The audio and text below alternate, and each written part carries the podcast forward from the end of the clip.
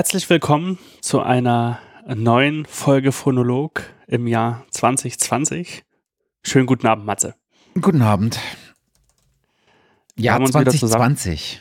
Richtig Jahr gehört. 2020. 2020, ja. Ich will nur sagen, letzte Folge, Folge 26 am, am 19. Juni 2019 oder am 20. Juni 2019. Aber das ist fast ein Jahr her und äh, naja, ich bin, ich bin da nicht unschuld dran. naja, so, so streng braucht man, kann man das jetzt nicht so sehen, aber es hat ein bisschen gedauert, bis wir uns zusammengefunden haben. ja. Ähm, aber umso mehr freuen wir uns beide, äh, dass wir das heute geschafft haben, ähm, uns äh, zu sehen, ähm, zumindest zu hören eigentlich. Wir sehen, tun wir uns ja länger, also länger nicht und jetzt wollten wir uns sehen und jetzt ist es durch die aktuelle Situation irgendwie auch schwer möglich. Ähm, aber ich habe jetzt festgestellt, Matze, es gibt wirklich Leute, die uns hören. Also ich habe noch keinen zwar, getroffen, aber.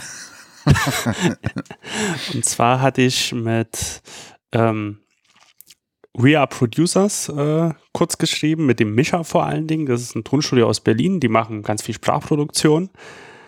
Und ähm, da hat dann geschrieben, ja, und wie sieht es denn mit Phonolog eigentlich aus? Und ich habe jetzt mal wieder reingeschaut, ob eine neue Folge ist. Und ich so, was, das hörst du? Ja, ich höre. und das hat mich sehr gefreut, dass er das macht. Also viele Grüße äh, daraus und die neue Folge kommt also wir, wir, können, wir können jetzt tatsächlich zwei der Hörer mit Namen benennen. Wahrscheinlich sind wir da bei 75 Prozent der Hörer, die überhaupt haben.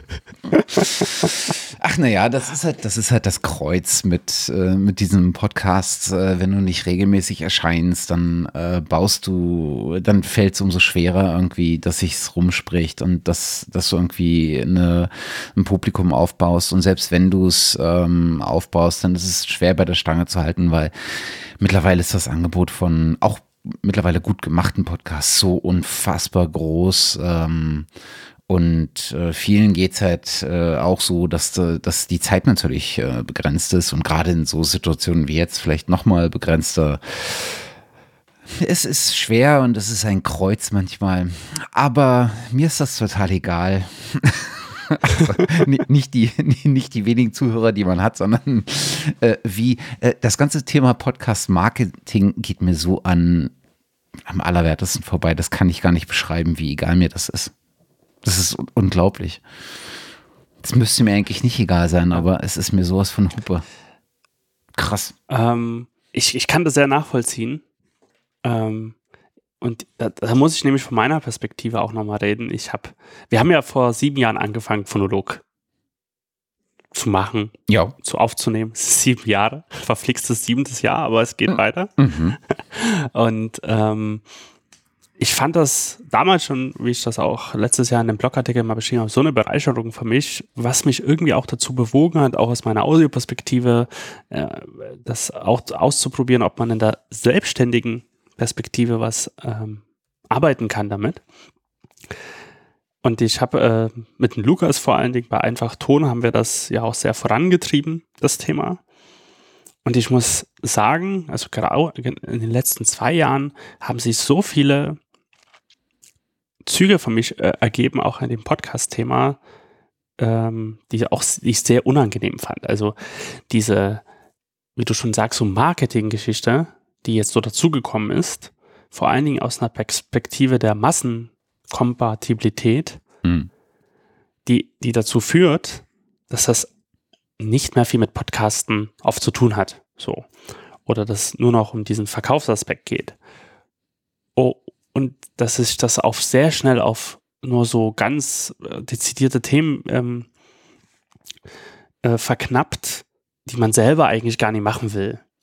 So, und das ist, und, und das entsteht, glaube ich, gerade dadurch, dass Podcasts so wahnsinnig ähm, populär geworden sind. Das hat natürlich Vor- und Nachteile.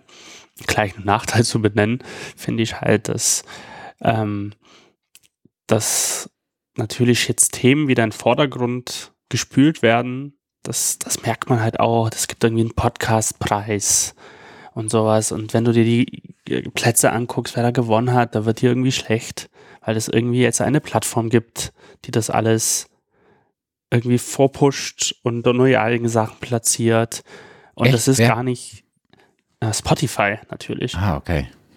So, also da, du, es gibt ja den deutschen Podcastpreis und gleich so richtig Kritik. Äh, ja, ja, also das kannst du dir mal angucken, wenn du so, so Aggression aufbauen willst. Sehr gut. Ja. Also, wenn du mal so richtig ein Thema wieder brauchst, um sich so richtig aufzuregen, ähm, bist du herzlichst eingeladen, Podcast, deutschen Podcastpreis einzugeben.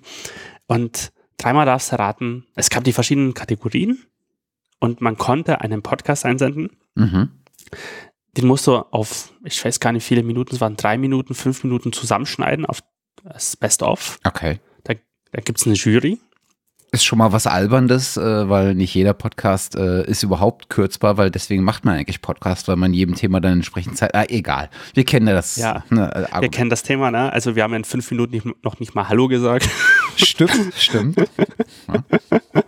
Und das, also da, da wurde mir da schon schlecht und, und eigentlich haben nur Spotify-Produktionen gewonnen und Spotify ist einer der Träger dieser, dieses Podcastpreises. Ja. Okay.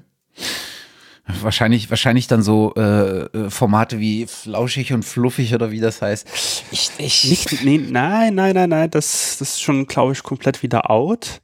Okay. Ähm, ich weiß schon gar nicht mehr, was gewonnen hat, aber es waren halt alles Produktionen, die eigentlich nach der reinen Podcast-Lehre kein Podcast sind. Ja, also kein Feed, kein Podcast. Ähm, naja, so, weil natürlich auf Spotify, das ist ja nie unabhängig, das ist nicht dezentral, etc., etc. hm. Und das nimmt halt diese unangenehmen Züge an und das, das ist so das, was, was mich irgendwie auch zum Teil so ehrlicherweise gesagt so ein bisschen auch abgeschreckt hat, so noch weiter vorzubrechen im Podcast-Thema in Form von Selbstständigkeit. Hm. Ähm, weil dann nimmt, dann wird es halt zu einem, irgendwie zu einem äh, Thema, wo man dann nur rein Geld verdienen muss, auch manchmal. Und dann, und dann habe ich festgestellt, ach, das ist es irgendwie nicht. Hm. So was, was man, was ich dann so will, weil das habe ich eigentlich gedacht, deswegen habe ich es auch vorangetrieben, selbstständig zu machen, dass man spannende Themen auch vielleicht in einer breiteren Masse der Bevölkerung, sage ich jetzt mal, es klingt irgendwie doof, aber dass man dann doch ein bisschen so das breiter öffnen kann, aber auch zu, zu wirklich spannenden Themen. Aber das nimmt gleich wieder so Züge an und wo man denkt, ach nee, eigentlich will ich das ja auch dann nicht. Hm. nicht unbedingt. Ja, es ist halt mittlerweile zu einem, äh, zu, viele haben diesen Kanal, ich, ich weiß nicht, ob das ein Medium ist, das Medium, Podcast, das Podcast-Medium ist ja eigentlich das Internet, würde ich sagen, aber also äh, haben diesen Kanal äh, Podcast halt entdeckt und das ist auch total gut, ne? Und es gibt fantastische Produktionen, die ich nicht höre.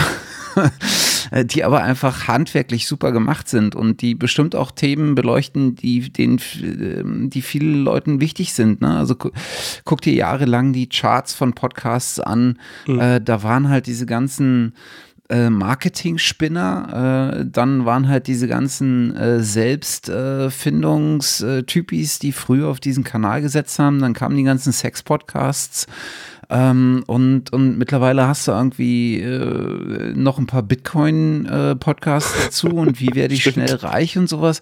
Und das ist alles gut und jeder soll machen, was er will. Und äh, ich will den Leuten auch nicht absprechen, dass sie das, was sie machen, nicht gut machen und nicht mit, mit tollem Vorsatz machen und handwerklich gut können und ähm, der Rest, der, äh, der sowas macht, äh, da gibt's echte Perlen darunter, die formattechnisch total individuell sind und innovativ und dieses ganze Trara und am Ende ist der, ist der Distributionsweg auch halt einer, der mit der Zeit wegwachsen wird von Feeds. Ja, ob dann der Begriff Ja. Podcast der Begriff Podcast ist und einfach mitwächst oder ob er da, es dann einen neuen Begriff geben sollte, ist mir am Ende auch völlig Wumpe. Ja? Ähm, aber was ich, was ich gemerkt habe, ist einfach, dass ich ähm, dass Podcast schon immer für mich ein Mittel war, um mich in meiner Freizeit zusätzlich auch mit Audio zu beschäftigen, weil ich das einfach mhm, ja. super finde. Das war für mich der, das, das Antriebsmittel. Schon immer. Bei jedem Podcast, den ich gemacht habe, ob es jetzt das Thema, wie wir tatsächlich Audio haben oder ob es das Open Science Thema ist oder, oder wie auch immer. Aber ich merke halt, das macht mir handwerklich immer noch Spaß, ähm, ich merke aber, wie unfassbar äh, egal mir dieses Thema der, der Markenplatzierung geworden ist. Und ich kann das total nachvollziehen, wenn Leute das für Geld machen. Also im Sinne von, wenn Leute Podcasten als eines ihrer Einkommensstränge machen, wie es viele tun. Ne? Also viele von, äh, von Journalisten als Zweitverwertung, viele, äh, viele, die irgendwie in diesem, in diesem, in dieser Medienbranche sind, irgendwie äh, sich das reinholen als als zusätzlichen oder vielleicht sogar als hauptsächlichen Einkommenskanal. Das ist alles total gut und dem will ich überhaupt nicht äh, irgendjemandem was absprechen, aber das ist halt überhaupt nicht meins und dementsprechend geht mir das ganze Placement auch sowas von am Arsch vorbei. Und selbst wenn, wenn Leute mir sagen, dass das Thema, was ich irgendwie ähm, im Open Science Bereich äh, behandle, da äh, mit, mit unseren Gästen, dass das ja unter viel mehr Ohren gehört. Ja, aber das ist nicht meine Aufgabe, das unter viel mehr Ohren zu vertreiben. Ich mache das nicht für die Leute. Ich mache das, weil, weil mir das Spaß macht und weil ich mich gerne an diesen Themen abarbeite. Und was ich vor allen Dingen in den letzten Jahren schon gemerkt habe, äh, mit mehr Arbeit, die man im Job äh, verbringen muss. Und gerade jetzt in den letzten zwei, drei, wo ich auch eine andere Position im Job nochmal habe, andere Verantwortlichkeiten. Und jetzt gerade in dieser Situation, äh, ist jeder Podcast, den ich thematisch sozusagen aufnehme, wo ich nicht nur schneide oder so, auch echt ein Haufen an Vorbereitungsarbeit und mhm. oftmals fehlt mir die Zeit, um das gut vorzubereiten. Und dann merke ich während der Aufnahme, äh, dass es schade ist, dass ich Themen nur anreißen kann oder dass ich äh, Facetten äh, eines Themas vergesse, die super spannend gewesen wären zu behandeln. Und man kann nie immer alle Themen und Facetten eines Themas abhandeln. Aber es ist wirklich schade, wenn, wenn das so darunter leidet, dass ich ähm, äh, dass man danach so richtig so einen, diesen, diesen Stich verspürt. Ah, hättest du dir noch mal eine halbe Stunde mehr Vorbereitungszeit genommen. Ne? Und ähm, ja. dementsprechend ist mir, äh, ist, ist so ein, gerade auch so ein bisschen für mich, dieses ganze Thema schwankt gerade zwischen Belastung und Entlastung vom Job. Also Belastung im Sinne von, weil es mehr Arbeit ist, aber auch Entlastung, weil es so ein bisschen was anderes ist als das, was ich joblich äh, mache. Und es war noch nie so stark im, im, im Zwist, diese beiden Seiten. Äh, wie es jetzt gerade ist. Und äh, das erklärt sicherlich auch äh, so ein Stückchen weit die äh, äh, stark abgesunkene Frequenz, mit der wir äh, diese Dinge hier in, in Dateien pressen. Das, das klingt jetzt alles total düster, finde ich. Jetzt, wo ich das gesagt habe. Ich höre übrigens einen einzigen Podcast auf Spotify. Oh, welch, auf welchen hörst du denn? Der original auf YouTube erschienen ist äh, und zweitverwertet sozusagen in Spotify jetzt läuft, was ich super finde, weil da muss ich nicht mal auf YouTube gehen.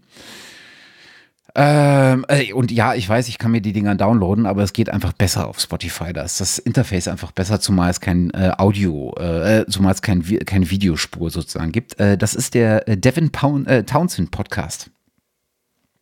der einfach. Das geht. Ja, ja also Musik, kanadische Musiker, äh, früh angefangen mit äh, sowohl äh, ambienten äh, Werken als auch äh, in, in Bands mit brachialem technischen äh, Metal-Hintergrund. Ähm, Strapping LED zum Beispiel.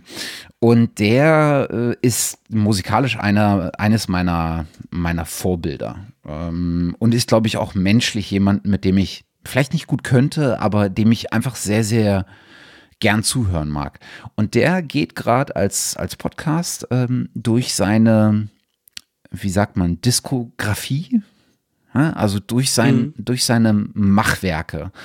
Und beleuchtet das Ganze so aus so, einem, aus einer persönlichen äh, Perspektive. Unter welchen, unter welchen Bedingungen habe ich das aufgenommen? Wie ging es mir damals als Mensch? Was war mein, was war mein Ansinnen? Wie sind die Texte zustande gekommen? Aber auch, was für ein Mikrofon habe ich durch was für einen Verstärker in was für einen Effekt gejagt und sowas. Ne? Und äh, das befriedigt mich total. Und der läuft halt auf Spotify. Also. Aber sonst habe ich halt auch null Interesse an Sachen, die auf Spotify erscheinen. Und ich finde es auch albern. Also, also ich finde, ja. ist aber auch wieder, wenn Leute das auch für die Reichweite machen und das für die Reichweite machen, nicht nur, weil sie sich selber so geil finden, sondern weil sie denken, dass diese Themen, die sie besprechen, andere Leute erreichen sollten und äh, dazu motivieren sollten, sich mit diesen Themen auch zu beschäftigen, dann geht doch auch zu Spotify. Ist mir echt Wumpe. Ist mir wirklich Wumpe. oder geht zu dieser oder wie sie nicht alle heißen. Es, mir, es geht mir echt am Arsch vorbei. Oh, ja. jetzt, jetzt, jetzt muss ich das Explicit Tag. ja. Ist es schon soweit? Ist es schon? ja, ich weiß nicht, ob äh, am Arsch vorbeigehen äh, dazu reicht oder ob man ficken oder sowas, Entschuldigung, äh, äh sagen jetzt, muss. Jetzt, jetzt, jetzt muss. so. Ja, tut mir leid. Jetzt musst du einen Klick mehr setzen. Mhm, mhm. Ich glaube, ich habe im Leben noch keinen Explicit Tag gesetzt. Ich glaube noch nicht mal bei den Collaborative Rockers. Was? Ich bin mir nicht sicher, ehrlich gesagt, aber ich, ich habe jetzt mal wieder reingehört und zwar in, oh, spreche ich den richtig aus, in äh, Skatuls Aber? Nee, in, in der Folge, wo es um Lovecraft und Tolkien geht und. Oh, ich weiß gar nicht mehr, wie die hieß. Irgendwas mit hm, hm, Erbe. Aber ich muss mal nachgucken. Cthulhu's Erbe? Ja, ne? Ja, stimmt. Ja, ja Cthulhu's Erbe. Cthulhu. So. Ja, ne? Genau. Ja. Und äh, das ist sehr schön, Matze. Es hat so, so eine schöne Nostalgie da rein, wieder rein zu. Ja, man, manchmal höre ich das auch gerne, auch wenn ich mich nicht gern selber höre, ähm, was ich ja immer beim Schneiden machen muss, was fürchterlich ist. Ja. Oder in der Postproduktion machen muss. Es heißt ja nicht immer, dass ich schneide. Ähm, aber was mir bei, dabei immer wieder auffällt, ich habe ja nur auch eine Reihe von Podcast-Formaten äh, und ich verspreche den Hörern, wir kommen bald zu den äh, Hausmeisterthemen. Ähm, wir haben ja nur eine Reihe, ich habe ja nur eine Reihe von Podcasts schon durch, äh, die ich angefangen habe, die ich wieder beerdigt habe. Aber das ganze Thema, wie beerdige ich eigentlich würdevoll einen Podcast, hat immer noch keiner gelöst. Wie macht man es denn? Ich will halt nicht für die nächsten 50 Jahre die Domain collaborativerockers.de bezahlen. Wohin packe ich denn das Zeug, dass es trotzdem über Feedcatcher, äh, äh, Podcatcher oder über Feed, äh, ähm, über Feedreader oder sowas funktioniert, ähm, ohne dass ich damit Hassel habe? Wohin packe ich denn das, dass man, ähm, was mache ich mit dem, oder wie signalisiere ich denn am sinnvollsten, dass der Podcast jetzt zu Ende ist? Ähm, all diese Themen, finde ich, sind immer ja. noch irgendwie nicht cool gelöst. Ja, nicht so richtig. Man könnte natürlich sagen, okay, bei, wie in deinem Fall, du hast auch eine eigene Domain, die unter deinem Namen läuft, mhm. wie ich ja auch. Und man könnte natürlich darüber einen Feed halt einrichten, der das halt alles sammelt und die alten Feeds darauf umleiten, zum Beispiel. Aber das stimmt. Das, das stimmt, aber dann ist tatsächlich das der Auftritt ja auch weg, weißt du? Das stimmt. Das ist halt, mit diesen ganzen Kommentaren und ja, man kann auch Blogs umziehen, aber das ist doch alles irgendwie nicht so cool. Ich, ich, ich weiß nicht, ob ich da, wahrscheinlich habe ich da auch jetzt, A, habe ich nicht die richtige Ahnung, weil ich mich damit jetzt echt lange nicht mehr auseinandergesetzt habe. Ich glaube, das letzte, äh, zum letzten Mal, als ich Explorism zugemacht habe, ähm, das ist schon etliche Jahre her, ähm, und vielleicht gibt es da jetzt mittlerweile auch, vielleicht gibt es einen Button in, in ähm, Potlove, äh, äh, der jetzt heißt äh, beendet äh, und irgendwie Magic macht und dann ist das irgendwie alles ganz toll. Aber irgendwie bin ich damit unzufrieden und vielleicht stelle ich mir auch was vor, was irgendwie gar nicht realisierbar ist und was auch doof ist und was nur ich will. Ich bin heute so richtig irgendwie, so richtig bäh. Das tut mir total leid. Ich, ich, ich Ach, gelobe Besserung. Ich finde das sehr amüsant. ja, du redest dich ja auch gerade nicht um Kopf und Kragen. Aber vielleicht später, äh, das kommt noch. Mhm, mh. Ich habe ich hab, äh, auch gestern habe ich äh, mit Marcel, Marcel Burkhardt, einen, einen neuen Podcast aufgenommen, mhm. den ich dann auch gleich erwähnen werde, Try and Error, wo es um Autodidaktik geht, den wir anfangen.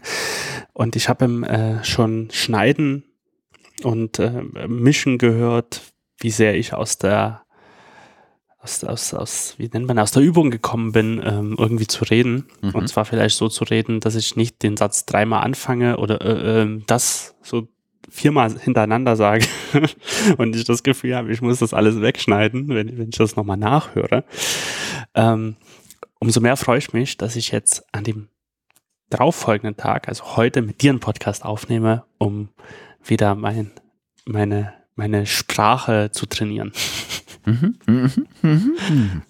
Ich weiß nicht, ob das so ähm, gut ist, aber äh, hier die Sprache zu trainieren. also äh, mit einem Schluck Bier und einer schönen Phonologform und ein Gespräch mit dir auf jeden Fall. Na, okay. Das Judgment, das letztendliche ähm, Judgment äh, überlassen wir dann den äh, Zuhörerinnen. Gibt es eigentlich Zuhörerinnen, die äh, uns hören? Und Zuhörern?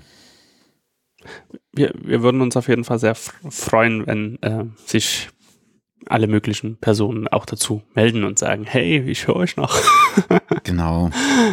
Äh, früher, das klingt so, als ob wir 20 Jahre alt sind, ähm, gab es ja auch regelmäßig noch äh, Kommentare. Und, ähm, ja. und ähm, falls ihr noch lebt und falls ihr diesen Podcast noch hört, wir freuen uns auch einfach über ein ein kleines Hallo auf dem Blog. Mhm. Ich meine, 2013, äh, ne? 21. März 2013. Das heißt, wir haben gerade die sieben Jahre überschritten. Das ist schon nicht so schlecht, äh, finde ich. Ähm, ja, ich meine, das sind trotzdem nur äh, dann 26 Folgen gewesen. Aber naja, das sind drei pro Jahr, nicht ganz. 2, irgendwas. Hm.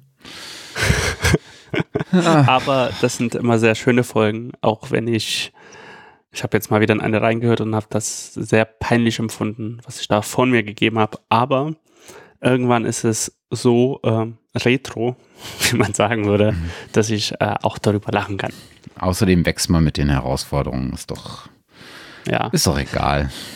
Ich, ich, ich bewundere es auch noch, dass du damals mit mir wirklich im Ernst angefangen hast, einen Podcast aufzunehmen. Das finde ich immer noch Damals war ich noch Podcast-Enthusiast. oh, oh, oh, oh. Ach Mann, das ist alles so. Ich weiß auch gerade nicht, was, was, ich weiß gerade auch nicht, was mich so an diesem, an diesem Medium nicht mehr so sehr befriedigt. Also ich würde tippen, und mir, ich, ich habe halt, was ich jetzt auch am Anfang erzählt habe, diese, diese, diese Züge auch, so verspüre ich äh, so ein bisschen ähnlich auch, dass dass es wahrscheinlich dieser Hype ist. Weil mich, weil mich dieser Hype halt auch nervt, so in, in gewisser Form. Ich weiß nicht genau. Vielleicht kann es sowas halt sein, weil, weil ich finde, dann verliert es auch schnell so irgendwie an, an, an das Besondere vielleicht oder so. Ich weiß es nicht, aber früher war alles besser. Ich, ich, ich glaube, was mir fehlt, ich, ich bin mir nicht genau sicher. Ich habe über die letzten Jahre, hat sich, glaube ich, mein Podcast-Verhalten äh, auch äh, stets im Wandel befunden. Und ich habe ja am Anfang sehr, sehr, sehr viele Podcasts gehört. Also äh, ich, ich hatte zwischenzeitlich hatte ich weit über 200 äh, Podcasts im, äh, im, äh, in meinem Podcatcher, von denen du natürlich nicht alle Folgen hörst. Aber ich habe schon ziemlich viel gehört, weil ich auch gut nebenbei hören kann. Also selbst wenn ich mhm. irgendwie arbeite und was schreibe oder programmiere oder sonst was mache, ähm, kann ich sehr, sehr gut nebenbei Podcasts hören und trotzdem bei beiden ähm, nicht Einbußen erfahren. Oder zumindest habe ich das Gefühl, dass, äh, dass ich da nicht irgendwie viel verpasse oder sowas. Und dann hat sich das gewandelt und ich hab, äh, bin, bin irgendwie hingekommen zu einem deutlich reduzierten Podcast-Konsum. Ähm, A, deutlich selektiver. Also ich höre bei, auch bei Weitem nicht bei allen Podcasts mehr alle Folgen und innerhalb äh, der Folgen auch nicht mehr alle Themen. Aber ich glaube, es hat sich so ein bisschen gewandelt zu, ähm, zu zwei Feldern. Ähm, das eine ist, ähm, Kommentare zu aktuellen äh, Gegebenheiten. Mhm. Und äh, also im Prinzip News-Podcasts im weitesten Sinne. Ja, wir kennen die ganzen Verdächtigen, äh, müssen wir jetzt nicht zwangsweise äh, nochmal aufzählen, wird, wird jeder nachvollziehen können, wer da ist. Und ich glaube, das geht mir zusehends mehr auf die Nerven. Ähm, ich mhm. schätze immer noch die, äh, die Funktion dahinter, nämlich, dass ich einen Medien, dass ich mir den Medienkonsum nicht mehr äh, antun muss, sondern dass ich schon vorgefiltert äh, im Prinzip eine so eine Art Überblick äh, dargereicht bekomme und tatsächlich auch eine Kommentar, ein, Kommentar ähm, oder eine kommentierte Sicht ähm, derjenigen, die da den Podcast machen. Andererseits geht mir bei vielen dieser Podcasts von diversen Sprechern mittlerweile die Ansprechhaltung fürchterlich auf die Nerven. Und das zweite Feld, äh, wo ich stark hingedriftet bin, ist äh, so super Special Interest Themen. Also nicht super Special im Sinne von ultra, ultra speziell, sondern einfach Special, Special Interest Themen, die aber irgendwie nett aufbereitet sind oder die mich einfach total interessieren. Und da bin ich stark dazu übergegangen, einfach sequenziell äh, weniger zu hören und viel mehr äh, so sporadisch mir Episoden aus total unterschiedlichen Podcasts reinzuziehen. Je nach, je nach Thema, was, äh, was hauptsächlich dann in dieser Episode äh, stattfindet.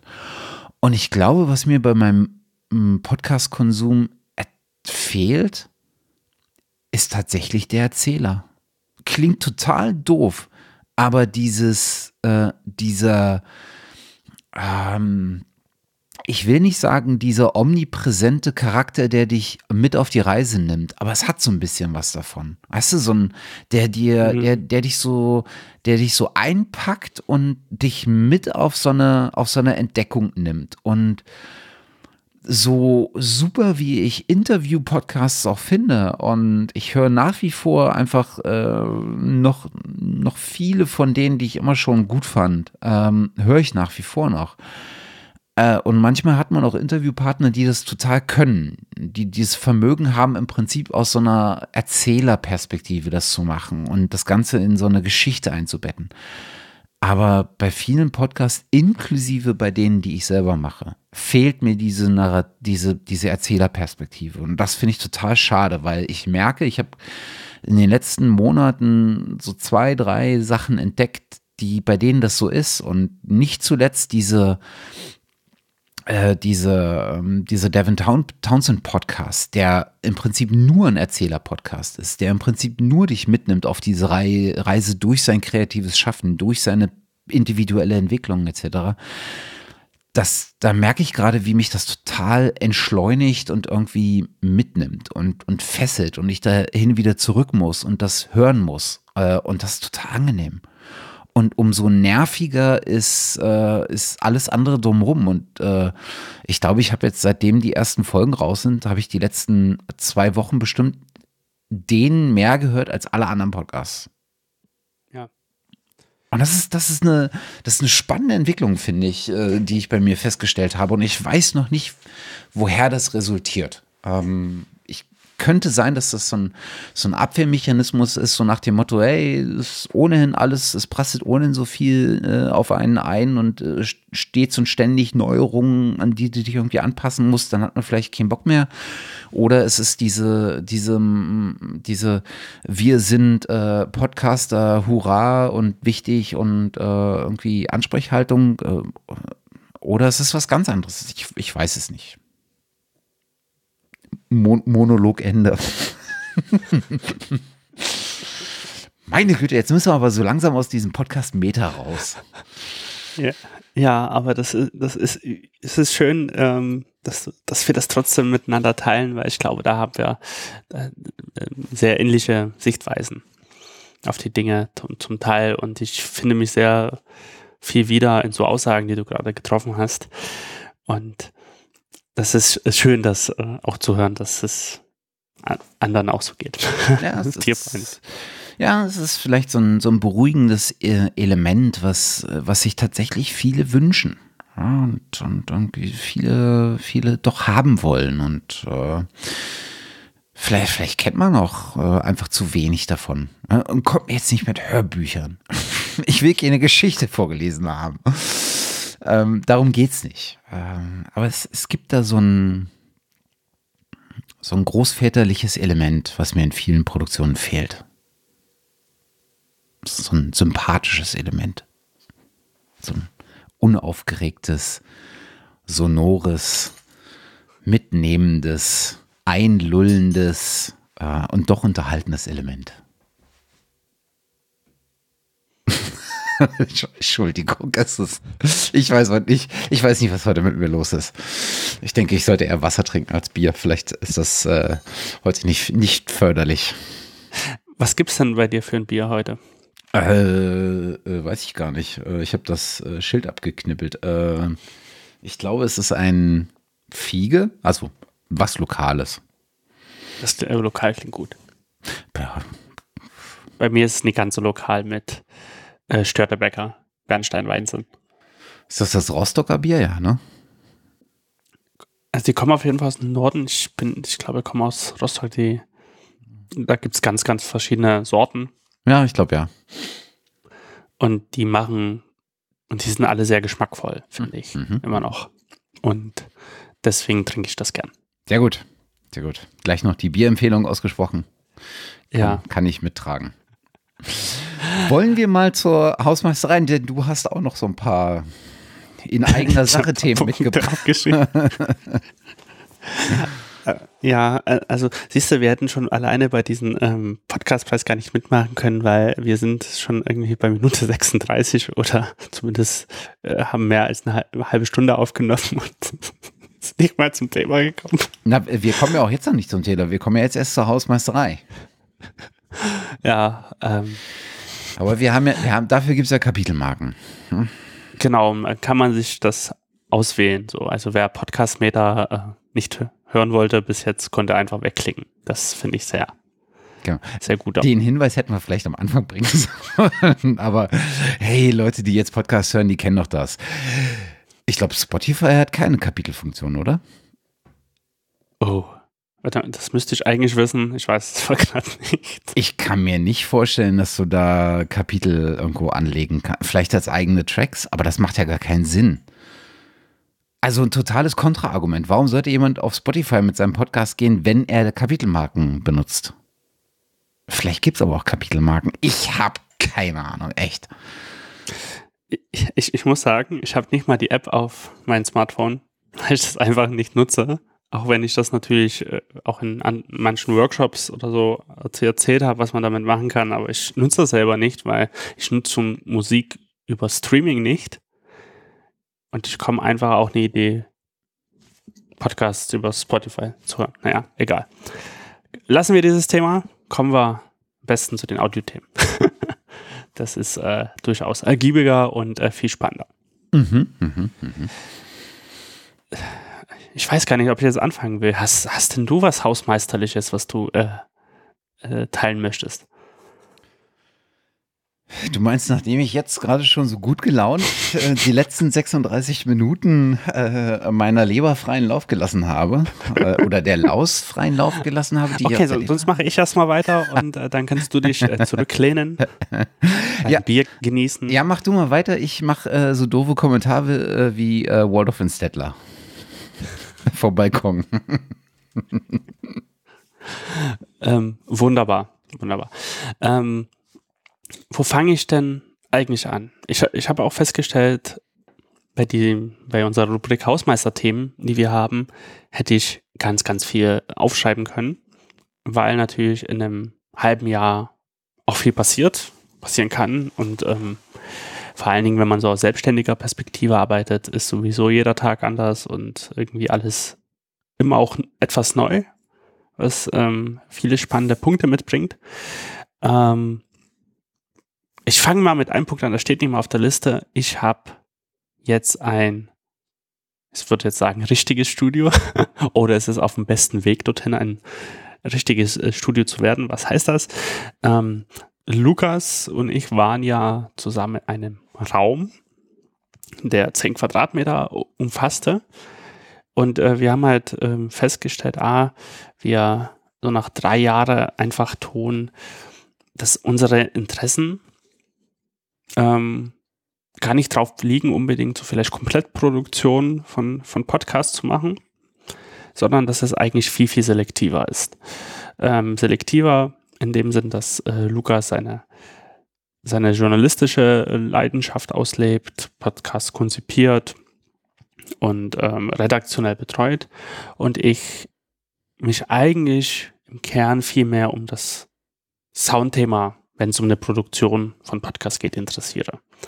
Das heißt, ähm, vor allen Dingen so im Be Bereich Sounddesign, wo ich gerade auch an einem spannenden Projekt arbeite, das kann ich jetzt noch nicht erzählen, ähm, aber das kommt später, hoffentlich, dass ich das mal aufmachen kann. Aber genau da mit Soundelementen arbeite. Und wir haben dann festgestellt, okay, gut, 10 Quadratmeter zusammen zu zweit, einem Raum. Das, das stößt man doch irgendwie an seine Grenzen. Rein räumlich, rein menschlich auch manchmal. Und deswegen haben wir gesagt, wir brauchen, wir müssen da was verändern. Und die Veränderung sah jetzt so aus, dass äh, Lukas in dem Raum geblieben ist, eigenen Aufnahmetisch jetzt hat, wo man sich sofort zusammensetzen kann, was aufnehmen kann, und einem Schneidetisch. Und ich jetzt einen 20 Quadratmeter Raum selber habe, äh, in einer Büro-Studio-Gemeinschaft und den akustisch ausgebaut habe oder ausbauen lassen habe, weil ich immer wieder feststelle, dass meine handwerklichen Fähigkeiten jetzt nicht so die ausgefallensten sind. Und äh, das ist auch alles gar nicht äh, so schlimm, weil ich habe ähm, ein ganz gutes Netzwerk und von einem guten Freund, wiederum Kumpel von ihm, ist äh, Zimmermann und hat bei ihm schon die Akustik gebaut und hat die bei mir auch gebaut. Also wir haben uns zusammengesetzt, das ausgemessen und überlegt, wie man zusammen äh, das angehen kann. Und ähm, ich bin bei einer Variante gelandet, ähm, Studioelemente zu bauen aus, sag jetzt mal, blanken Holzrahmen. Und ähm, diese sind gefüllt, braucht man ja einen Dämpfstoff äh, für, eine Akustik, für einen Akustikbau und das ist Hanf geworden. Mhm. Das ist äh, Dämmhanf, der wird halt ganz viel für Dachboden oder Dachdämmung genutzt. Den kann man aber auch für alles Mögliche nutzen, zum Beispiel auch für die akustische Dämmung. Und äh, dieser Stoff hat äh, verschiedenste Vorteile. Ein Vorteil ist, dass ähm, der wirklich super gut Schall dämpft. Anderer Vorteil ist, er ist natürlich total ökologisch. Also denn er ist äh, wunderbar in der Herstellung, da muss er einfach wachsen und äh, dann halt verarbeitet werden. Da lässt sich auch dann gut entsorgen oder weiterverkaufen. Ähm, und da ist für das Raumklima super. Mhm. Also da gibt, nimmt gut Feuchtigkeit auf und gibt, gibt die auch sehr gut wieder ab und äh, sorgt für ein total gutes Wohlbefinden in den Raum, wo da verwendet worden ist. Und ich habe 20 oder 25 Paletten bestellt. und ähm, dann haben der Lovis die Holzrahmen dafür gebaut und die Holzrahmen haben wir dann mit Molton, äh, Quatsch, äh, Entschuldigung, mit den Hanf gefüllt und mit Molton bespannt. Und daraus sind Akustikelemente entstanden. Ich würde auch dir noch ein Bild schicken, mhm. ähm, was wir dann auf dem Blog mitpacken mhm. oder auf die Webseite von Phonolog. Da kann man sich das auch mal anschauen. Und äh, das war so mein, meine, mein, mein Ding im Januar, Februar. Es ist noch nicht ganz fertig. Jetzt ist wegen dieser Lage, die wir haben, ist es schwer, dass wir uns sehen. Und äh, deswegen dauert das noch, bis so die letzten Deckenelemente und Seitenelemente so dann fertig werden. Aber das kommt noch und das ist so der erste Punkt, den ich äh, mit teilen wollte. So, und ich hatte ja auch mal dazwischen mal so ein Bild geschickt, wie es wie es so aussah. Mhm, mhm, mhm. Ja, ich bin ja immer neidisch auf Leute, die äh, ein Studio ihr eigen nennen können. Ähm, also das ist eigentlich auch wirklich total der interessante Prozess. Also das ähm, hat sich auch so ergeben. Ich muss aber auch halt sagen, das äh, Studio, das ist jetzt natürlich jetzt kein Studio, wo man, wo ich jetzt irgendwie 100.000 Euro versenke in, in der Ausstattung, sondern das ist wirklich eher, wie würde man es irgendwie nennen, Projektstudio. Das heißt, ich habe natürlich gute Akustik jetzt oder gute Akustikelemente, die ich verwende. Aber ich werde jetzt wahrscheinlich auch nicht technisch mir anfangen, Hardware-Kompressoren zu kaufen und äh, ähnliche Spielsachen, die natürlich alle gut sind und alle ihre Berechtigung haben und das dann natürlich damit angefangen hat. Ähm, ich merke aber halt gerade in diesem Sounddesign-Prozess, den ich äh, mache, dass ich eigentlich mit analogen Dingen gar nicht so weit komme. Also analog in dem Sinne, natürlich nutze ich Aufnahmetechnik, aber ich beschäftige mich auch jetzt viel intensiver mit Sampling zum Beispiel. Mhm. Und äh, mit Manipulation, mit Editing und Manipulation von, von, von Klängen, von Tonaufnahmen. Und da spielen analoge Möglichkeiten eigentlich fast gar keine Rolle. Mhm. Oder eigentlich gar keine. Sondern es läuft halt alles digital ab. Natürlich braucht man ein gutes Audiointerface und eine gute Abhörmöglichkeit, ob das jetzt Boxen sind, also Monitorboxen oder äh, ein gutes Paar Kopfhörer sei jetzt mal dahingestellt. Das hängt ja natürlich auch sehr vom Einsatzzweck und drumherum ab, äh, sondern es geht halt wirklich vor allen Dingen darum, okay, gut, was, wie, ich nehme jetzt einen Klang, wie kann ich den verändern, wie kann ich den ähm, editieren, wie kann ich den in eine Richtung biegen, die ich mir vorher festgesetzt habe. Und das geht alles digital. So. Also da hat man eine DAW und dann nutzt man ein Sampling-Programm oder ein Plugin oder was auch immer, das irgendwie, äh, was man da findet und, und das war's. So, dann, dann damit kann man gut arbeiten und deswegen ähm, hätte ich mir natürlich irgendwann nochmal ein größeres Audio-Interface kaufen. Äh, wüsste bis jetzt auch nie was. Schwanke natürlich irgendwie zu, zwischen RME und irgendwie Universal Audio. Ähm, aber das, das brauche ich jetzt gerade akut nicht unbedingt. Und werde aber auch nie anfangen zu sagen, okay, gut, ich werde mir jetzt jeweils für ein paar, paar tausend Euro jetzt Hardware-Kompressoren oder EQs ähm, kaufen, weil, weil ich das einfach nicht brauche und äh, dass der Einsatzzweck lohnt sich für, für mich auch nicht, weil, weil ich, ne, man natürlich dann noch mehr in Akustik zum Beispiel investieren muss. Oder dann braucht man halt andere Monitore, die das noch besser wiedergeben können. Mhm. Und da muss man auch mal alle Kabel prüfen. dass da kein vielleicht günstiges verbaut ist, obwohl das jetzt bei mir nicht der Fall ist, aber man muss das alles ja durchdenken, umso hochwertigere Equipment oder hochwertiges Equipment man nutzt. Und deswegen wird es so sein. Ähm, aber nichtsdestotrotz kann man es vielleicht irgendwie so ein bisschen Studio nennen, sage ich jetzt mal. Mhm. Cool. Aber halt nicht vergleichbar mit, mit so anderen Recording-Studios oder sowas, die halt zigtausendfach irgendwie Equipment haben. Ja, ich meine, äh, für mich ist alles ein Studio, was äh, sozusagen stehen bleibt und was ich nicht äh, nach der Aufnahme wieder zusammenbauen muss, wie ich es jetzt die letzten 15 Jahre gemacht, gemacht habe oder haben müssen. Ähm, insofern äh, finde ich das finde ich das schon gut, aber ich bin da auf einem äh, auf einem guten Wege, dass ich das, was ich jetzt hier habe, zumindest auch stehen lassen kann. Insofern, ich könnte ja fast behaupten, ich hätte jetzt auch schon ein Studio, aber habe ich nicht. Äh, es ist auch wirklich die Frage, was man, was man irgendwie so anfangen möchte. Also ich kann mich nur an den tollen Podcast ähm, The Mastering Show mit Ian Shepard ähm, in Sinn, den ich auch wirklich sehr gern äh, höre mhm.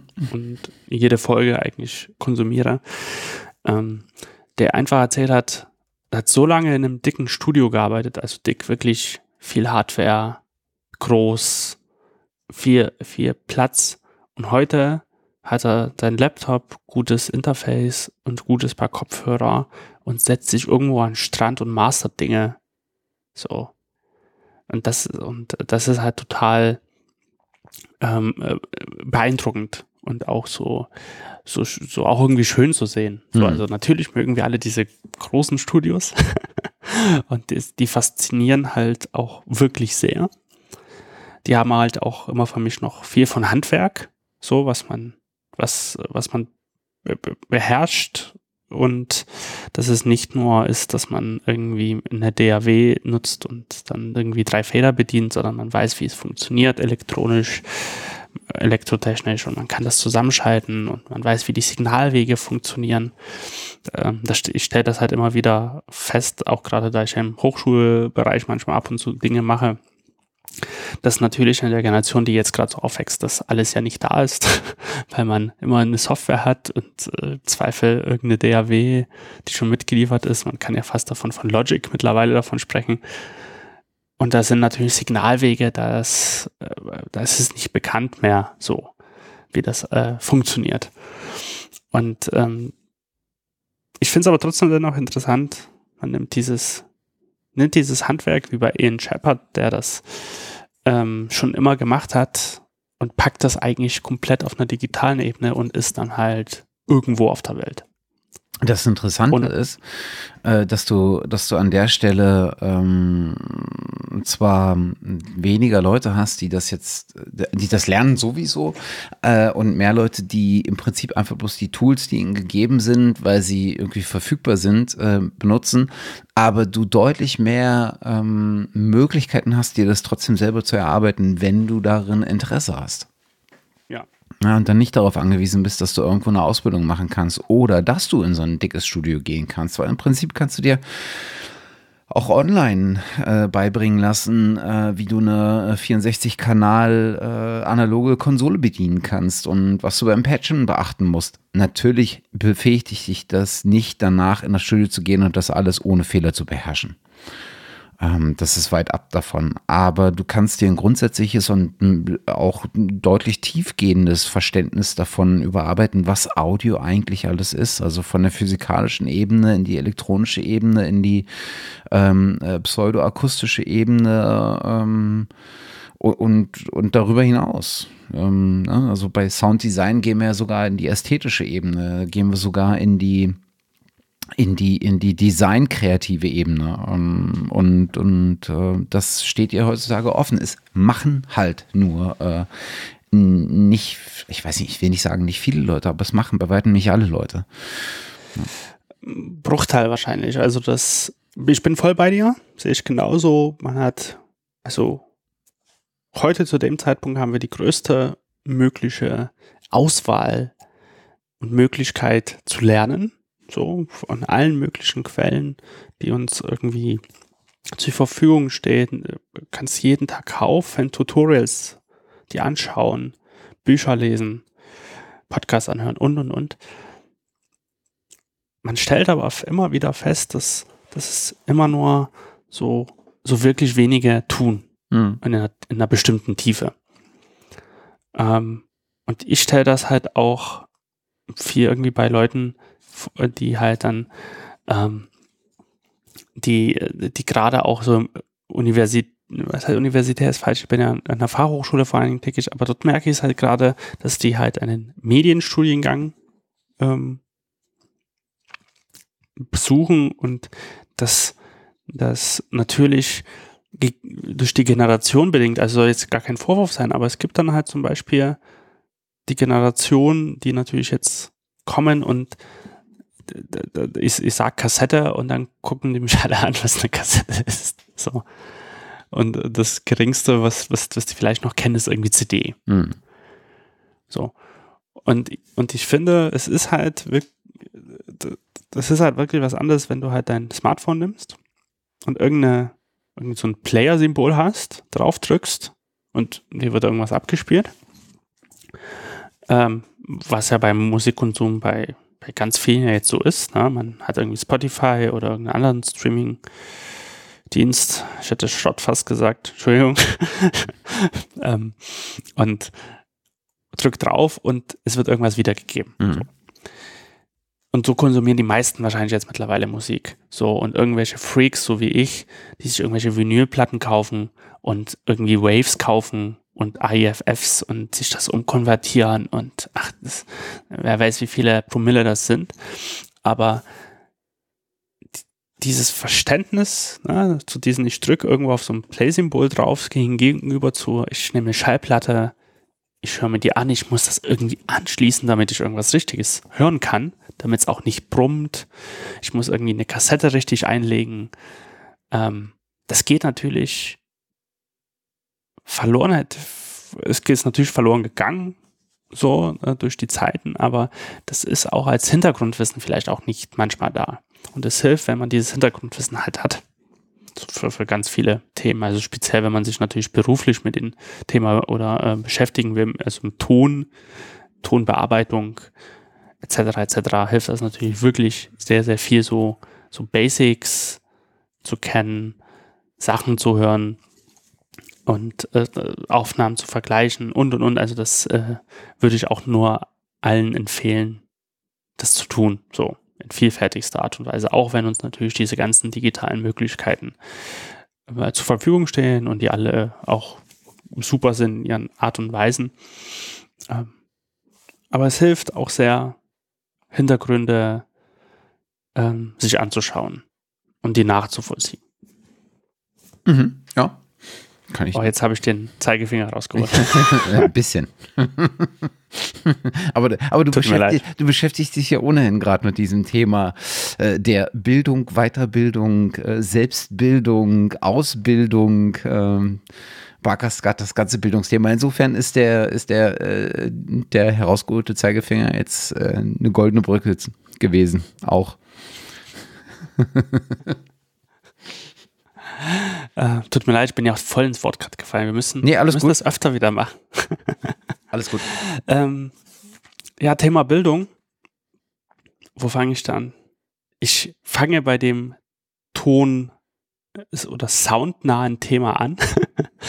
Und zwar, ich habe letztes Jahr, da ich das ja liebe, mit den äh, Studierenden so Workshops durchzuführen, vor allen Dingen an der Hochschule mit weiter, wo ich bin, und jetzt ergeben sich vielleicht noch ein paar kleine andere Möglichkeiten, ähm, dachte ich immer, es wäre total gut, eine Möglichkeit zu haben, wo man ganz viele dieser ganzen Soundthemen, die man bearbeitet, die ich erzähle, aufzeige, mal so zusammenfasst. Ich dachte zuerst, okay, fasse ich es in meinem Blog zusammen und dachte dann, ja, aber dann da gibt es auch andere Themen im Blog, die irgendwie interessant sind und irgendwie haben die auch mit meiner Selbstständigkeit zu tun. Am besten ist es, ich lagere das aus. Und ähm, dazu ist eine Webseite dann entstanden, tongestaltung-bildung.de. Und ähm, das ist eine, eine Idee gewesen, wirklich alles Mögliche als so Art Kompendium zu sammeln, was ich, was ich irgendwie persönlich spannend finde. Tutorials zu sammeln, von, von, auch von anderen zu verlinken, zu verbloggen, ähm, oder auch selber Tutorials zu erstellen. Und ich habe das irgendwie Lehre über Tongestaltung genannt. Vielleicht ein bisschen zu hochtrabend, so wenn ich das mir gerade angucke.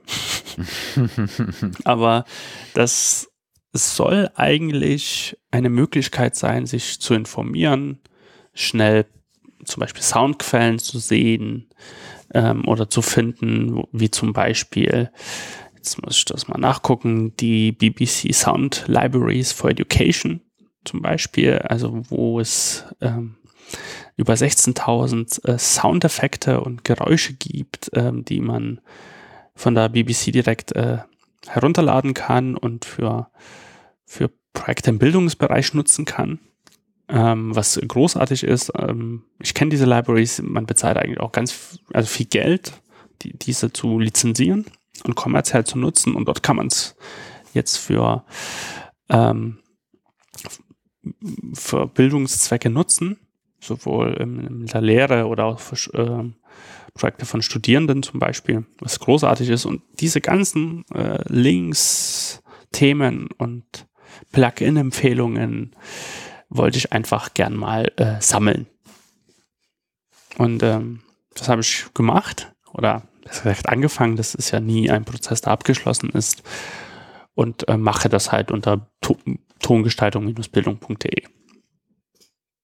Mhm, mhm, das war so ein bisschen die Idee da. Also im Prinzip als Wissenskompendium äh, zu, diesem, zu diesem Thema. Genau, mhm, mhm. genau also um, vielleicht mit einem kleinen Fokus für Studierende, aber das könnte ich auch alle anderen Personen ähm, natürlich anschauen, davon was mitnehmen, sich inspirieren lassen und auch gerne das kommentieren. Ähm, auch man kann mir natürlich auch gerne Sachen zuschau äh, zuschicken. Also ich, das muss jetzt nicht alles unter meinen Namen laufen, ähm, sondern ähm, ich bin sehr offen dafür, dass auch andere ihre Inhalte zur Verfügung stellen können über diese Seite. Also wenn da irgendwie Interesse besteht und man sagt, ich habe sowieso hier Material, was was man irgendwie online packen kann und äh, wo es vielleicht auch anderen hilft, ähm, da gern mir eine E-Mail schicken. Ähm, da würde ich mich sehr freuen, wenn man das vielleicht auch irgendwie über diese Seite zugänglich machen will, wenn man sich damit anfreunden kann, dass es unter einer Creative äh, Commons Lizenz äh, veröffentlicht werden kann. Ähm, Fände ich das eine su super großartige Sache. Mhm. Weil ähm, am Ende haben wir ja auch über solche Möglichkeiten gelernt und lernen ja heute noch. Und ähm, ich finde es halt auch eine, eine, eine, eine, faire Art und Weise, wenn man das auch in irgendeiner Form zurückgibt. Mhm. Ja. Das war das erste mit dem Thema Bildung gekoppelt. Und äh, das zweite, ich habe äh, mit Marcel, äh, den ich vorhin erwähnt habe, einen äh, Podcast gestartet. Ich kenne Marcel aus, aus Dresden. Er ist als Medienkompetenztrainer aktiv, ähm, unter anderem bei Social Web macht Schule, ähm, einer gemeinnützigen GmbH, die sich darum kümmert, ähm, Schülerinnen und Schülern, aber auch Eltern und Interessierte Medienkompetenz beizubringen, also schon mit dem Fokus äh, Jugendliche. Und da machen die ganz, ganz viele Workshops, ähm, Umgang mit Social Media, ähm, Cybermobbing, etc. etc.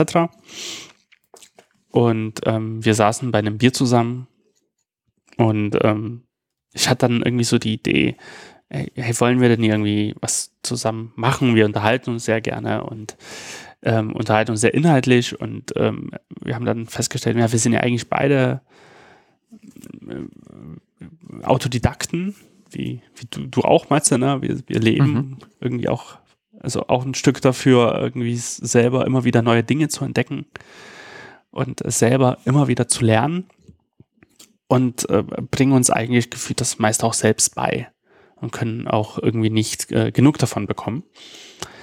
Und das hat uns dann so motiviert zu sagen, okay, gut, was, was, können, wir, was können wir denn machen? Okay, ein Podcast, das wäre doch eine äh, gute Möglichkeit. Ähm, dann ist der Name Try and Error entstanden.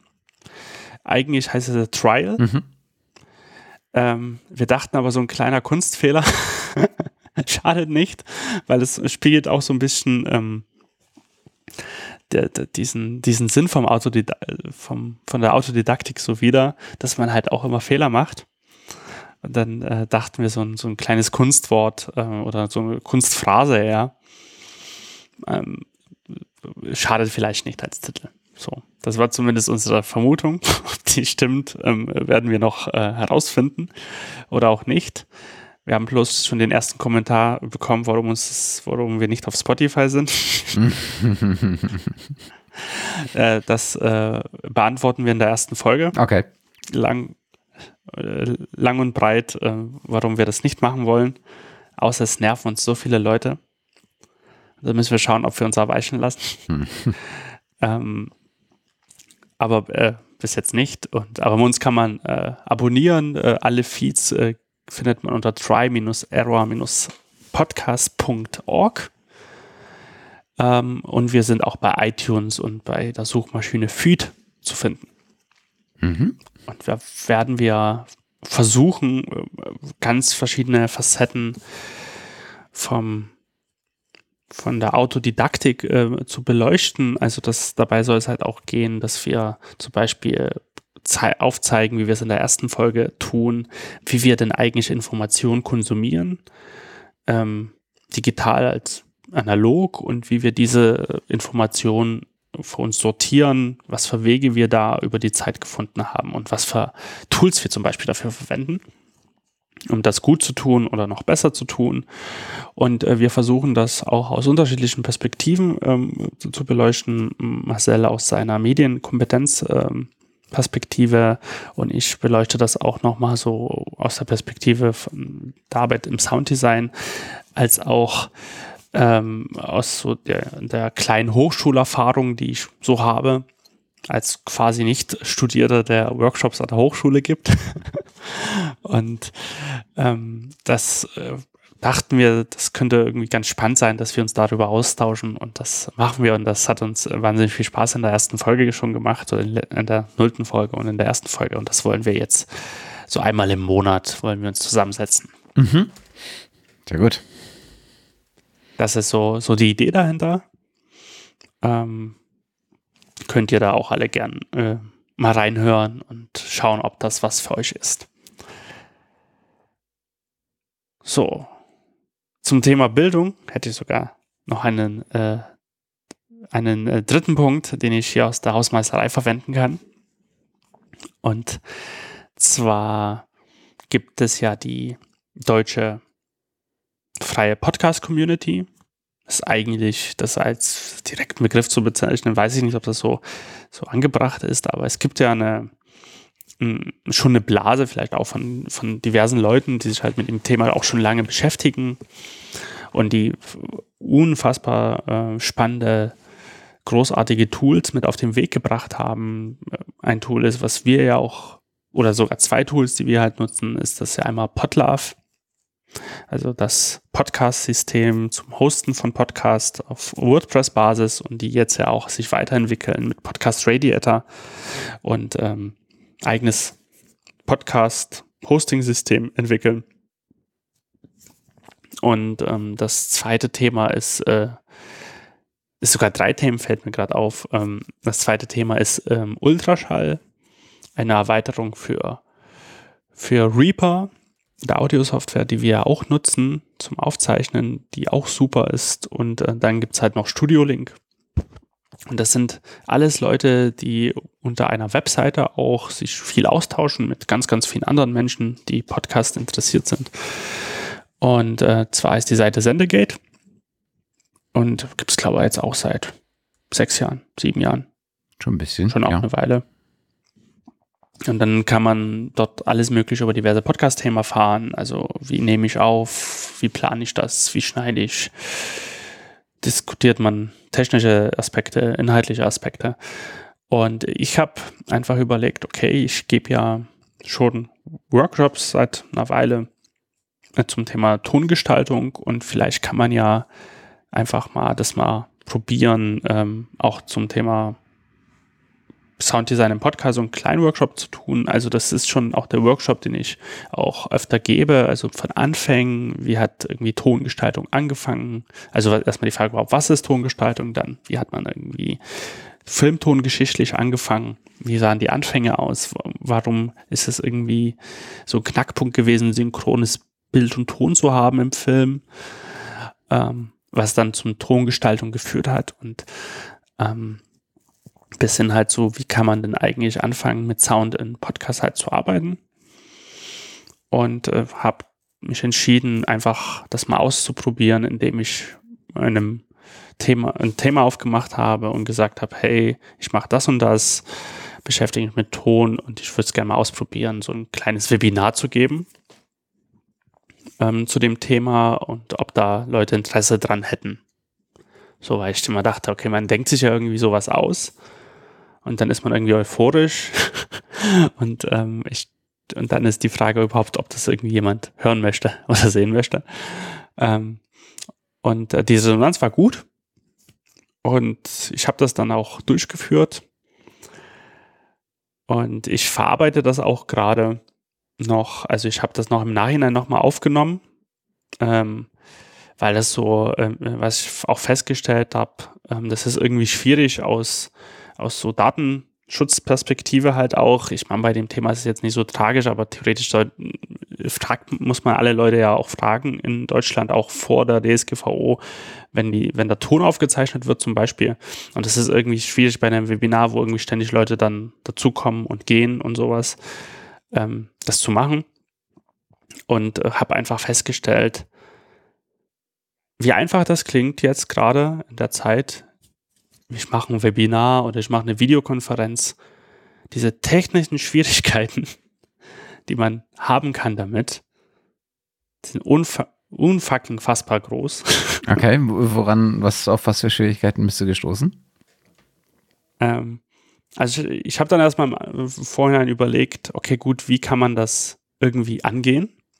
Wie kann man ähm, das möglichst irgendwie in einer Videokonferenz irgendwie umsetzen.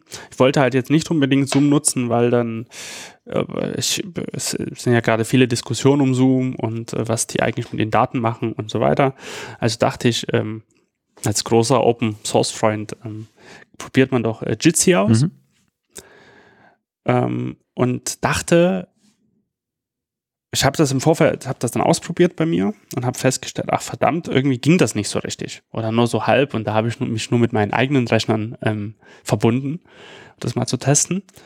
Und ähm, das war sehr hakelig. Dann dachte ich, ach verdammt, was was was was passiert da? Und habe äh, eine andere Software ausprobieren wollen, wo ich dachte, okay gut, ähm, wollte eigentlich Big Blue Button ausprobieren, aber hat der Zeit keine Instanz so richtig ge gefunden ähm, die funktioniert. Also hatte ich dann EduLib, heißt nicht, glaube ich, also eine deutsche Variante, eine Bezahlvariante und habe mir von einem Monat das einfach mal geklickt und mal ausprobiert. Und ähm, aber irgendwie äh, war das auch nicht so, ging das nicht so richtig. Also ich bin ja am Ende doch wieder bei Jitsi gewesen. Und das hakte wie Sau, muss man sagen. Also ich finde die Idee super, aber das war wackelig. Leute konnten das teilweise nicht nutzen, weil irgendwie der Browser das nicht wollte und und und. War leider irgendwie so schwierig. Und ähm, ich habe festgestellt, es bringt, es hat mich wahnsinnig ähm, durcheinander gebracht, die mit diesen technischen Schwierigkeiten am Anfang ähm, irgendwie zu Rande zu kommen, weil das natürlich, dann ist man irgendwann aufgeregt, weil es irgendwie nicht geht und denkt, ach verdammt, dann was liegt's denn? Und das raubt einfach ganz, ganz viel so vom, vom eigentlichen Fokus, mhm. den man, den man hat mhm. eigentlich. Man will ja eigentlich erzählen und man will ähm, das Thema nahebringen und eigentlich kämpft man irgendwie damit, dieses Video oder diese Konferenz äh, äh, zu laufen zu bekommen. Mhm. Und ich habe das dann irgendwann hinbekommen, nachdem auch alle das Video ausgemacht haben, war es okay. Ähm, jetzt bin ich gerade dabei, so Big Blue Button auszutesten und habe hab da was gefunden und für ein paar Leute, glaube ich, könnte es ganz gut funktionieren. Wesentlich stabiler auch. Und ähm, es war dann so, dass ich festgestellt habe, dass Webinare geben gar nicht so mein Fall ist.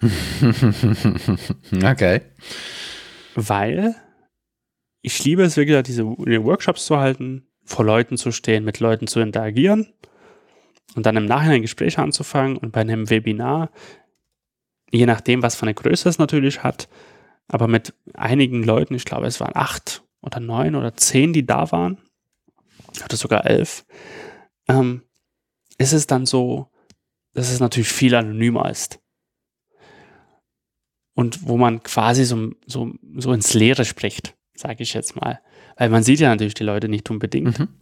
wenn man vor allem ein Video anhat und äh, redet monologisch vor sich her ins Nichts. Und das habe ich halt wirklich festgestellt, dass es gar nicht so großes Wohlbefinden bei mir auslöst, das zu machen.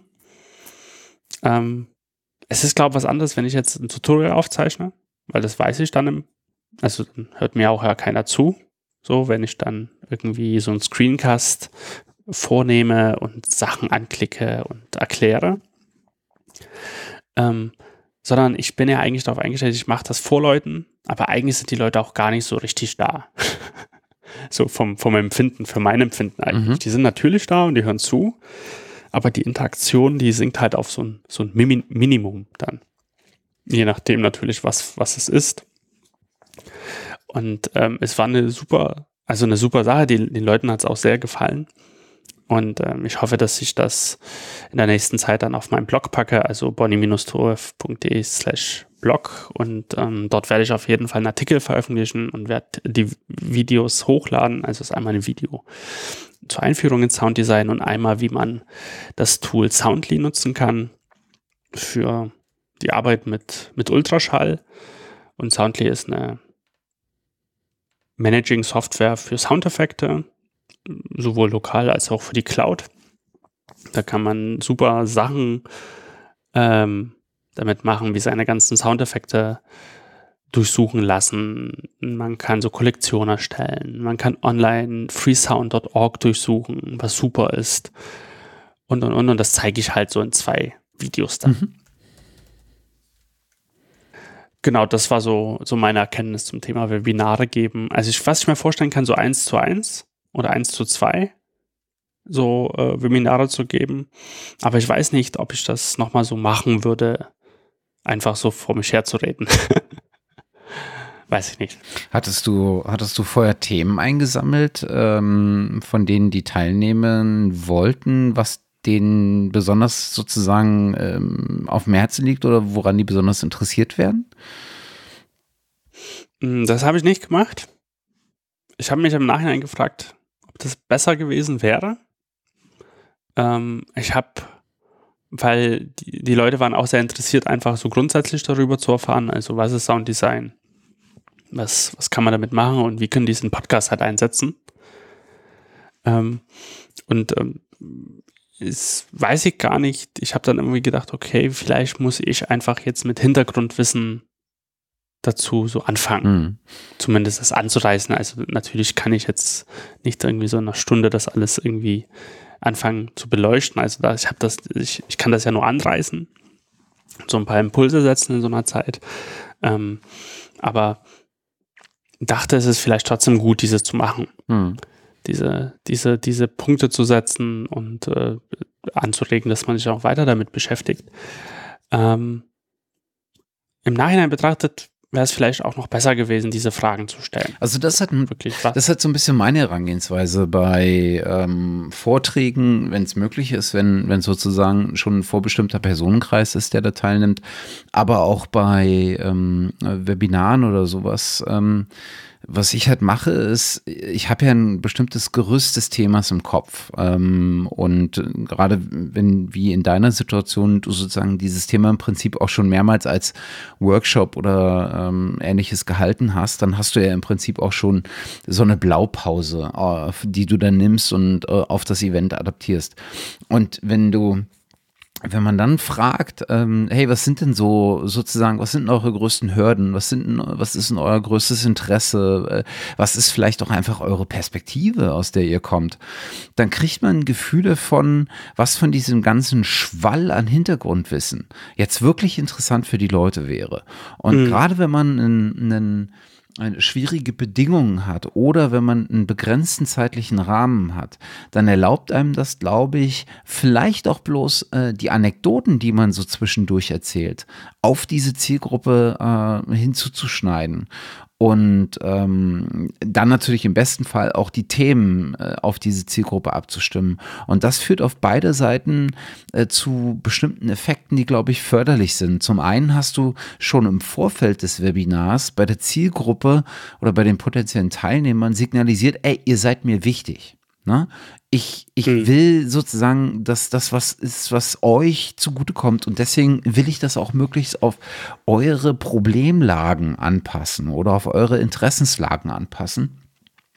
Du hast ein bestimmtes Commitment, ähm, oder du forderst auch ein bestimmtes Commitment. Ne? Also Leute, die sagen, okay, hier, das sind die fünf Themen, äh, die mich interessieren da ist die Wahrscheinlichkeit etwas größer, dass sie danach auch wirklich teilnehmen. Das heißt also, du hast so ein Bonding äh, im, im, im, im Vorhinein schon.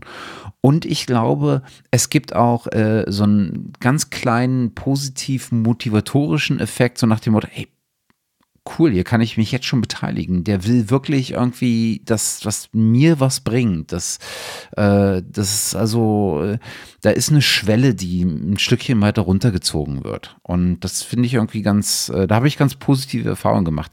Klar ist, äh, wenn du sowas machst, ist der Rücklauf auch immer irgendwie bescheiden. Ne? Aber da äh, haben wir irgendwie wieder die 10%-Regel.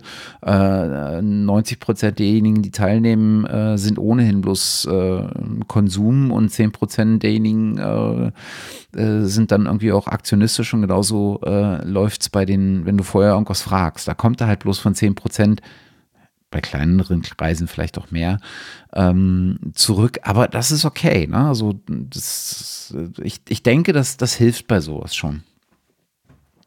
Oder mir das, das zumindest. Hm. Das werde ich auch das nächste Mal definitiv auch mehr einbauen. So, das war auch so ein, so ein, so ein Punkt, ähm, den ich mir auch notiert habe. Ähm, Gerade bei bei einem Punkt, also ich mache das ja natürlich sonst, wenn ich so Workshops mache. Also gerade wenn, wenn es natürlich beauftragte Workshops sind, es geht immer um die Frage im Vorfeld, was sind eure Themen, was ist wichtig, was nehmen wir mit rein. Ähm, oder, oder ich mache schon eine Auflistung, was man irgendwie machen könnte und dann findet man sich schon thematisch vorher.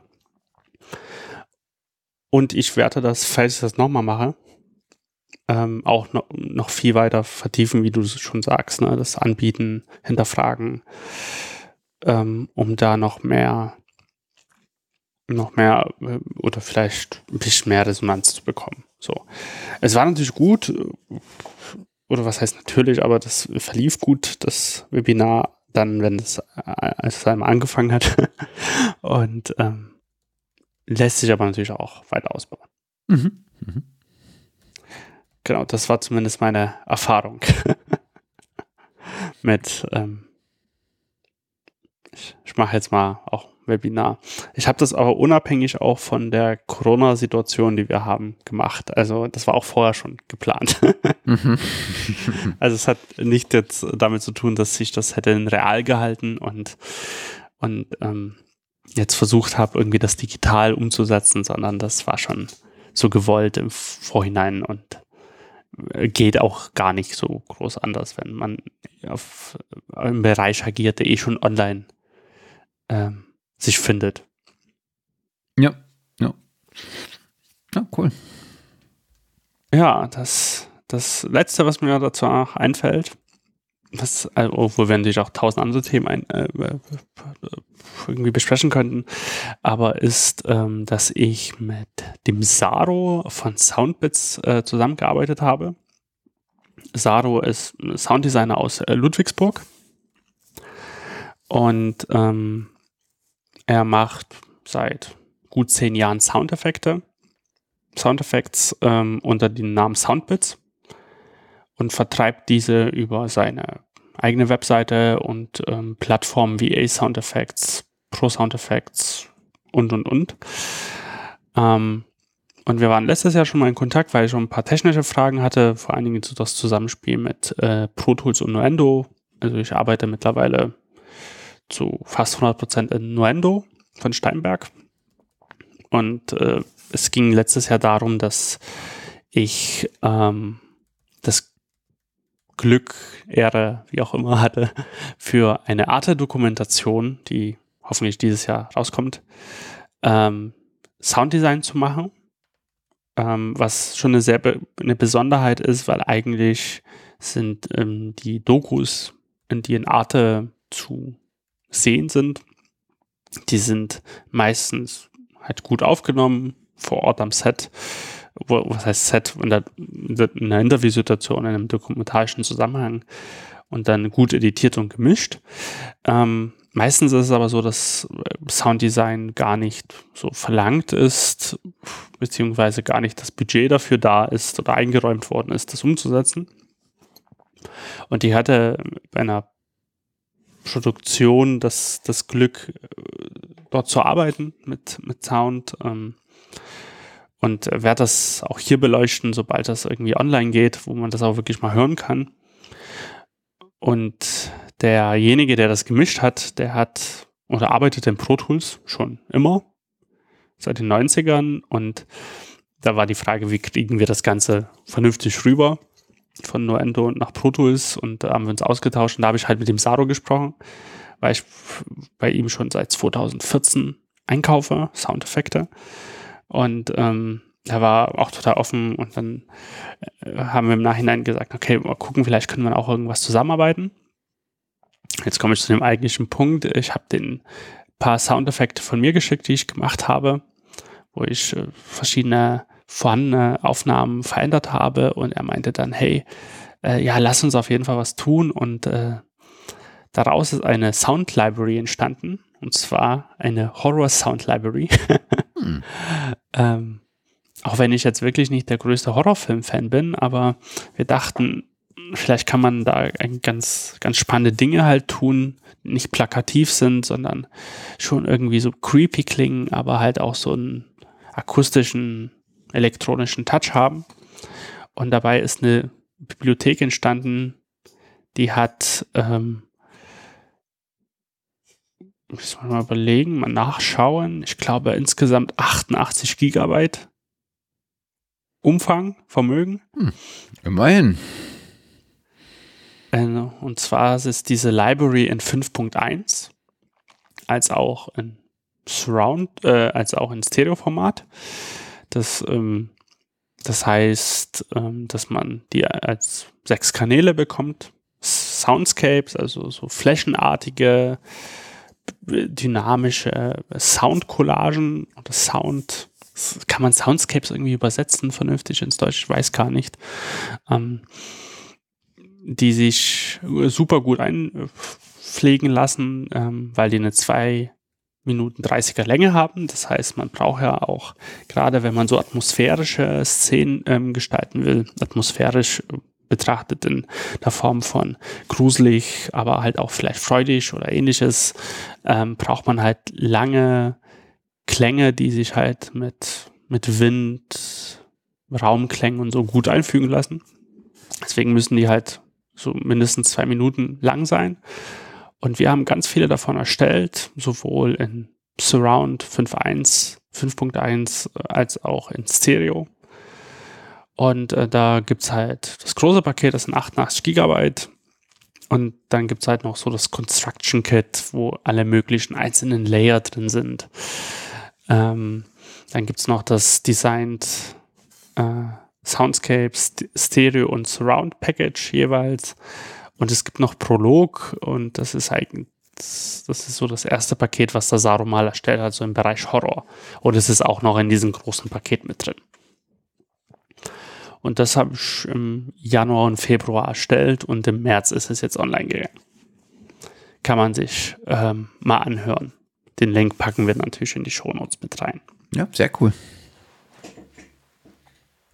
Und ähm, war sehr, sehr spannend, ähm, ganz professionell an einer Sound Library zu arbeiten ähm, und versuchen so ganz verschiedene Facetten von so einem, von einem, von einem Genre vor allen Dingen ähm, zu erfassen ähm, und alle möglichen Themen halt mit einzubringen, von Metall über Quietschen, über so Horror, Drone-Sounds und sowas. Also total, hat äh, total Spaß gemacht und hat, hat mich da auch durchaus motiviert, ähm, da weiter mal Sachen auszuprobieren, ähm, weil das auch handwerklich einen Aspekt hatte, der mir sehr gefallen hat. Einfach Sounds zu nehmen, zu bearbeiten, zu erstellen, die zu schneiden. Also wirklich diese klassischen Arbeiten halt auch zum Teil, dies ähm, wirklich mit Audiomaterial da äh, umzugehen. Das fand ich ganz spannend. Das, das, das, das Spannende, was an, was an diesem ganzen, an dieser ganzen Soundfrickelei äh, ja passiert ist. Also mir geht das ganz ähnlich, äh, nicht, nicht im digitalen Sounddesign, ähm, aber ich glaube, haben wir, glaube ich, in, in, den letzten zwei Folgen auch drüber geredet, aber da es ja schon fast wie ein Jahr her ist, äh, mag sich kaum einer mehr dran erinnern, inklusive mir mehr. Ähm, äh, mir geht das ja äh, vor allen Dingen in den letzten Jahren so, weil ich wieder deutlich mehr angefangen habe, äh, Gitarre zu spielen und ähm, mich da mittlerweile auch sehr tief in äh, Gitarreneffekte und, und, und äh, Verstärker und welche Röhre macht welchen Sound und dieses ganze Thema äh, reingearbeitet habe und was für, wie kannst du den Sound am besten modulieren?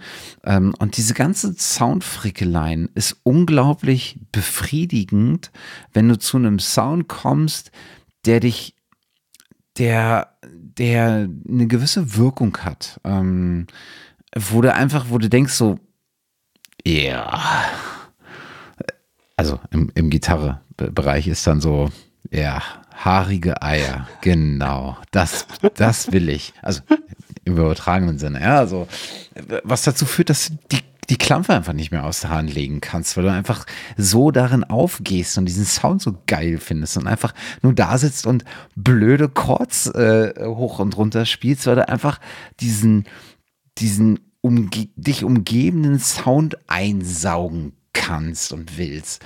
Und, und das, so was ähnliches passiert ja, wenn du, wenn du im Prinzip digitales Sounddesign machst und äh, dir, äh, dir es gelingt, Sounds zu finden, die eine gewisse Stimmung erzeugen. Selbst ohne ähm, das dazugehörige Bild oder ohne, dass sie ein Bild benötigen, sondern dass sie aus sich heraus schon so ein, so ein gewisses Mood-Setting betreiben können.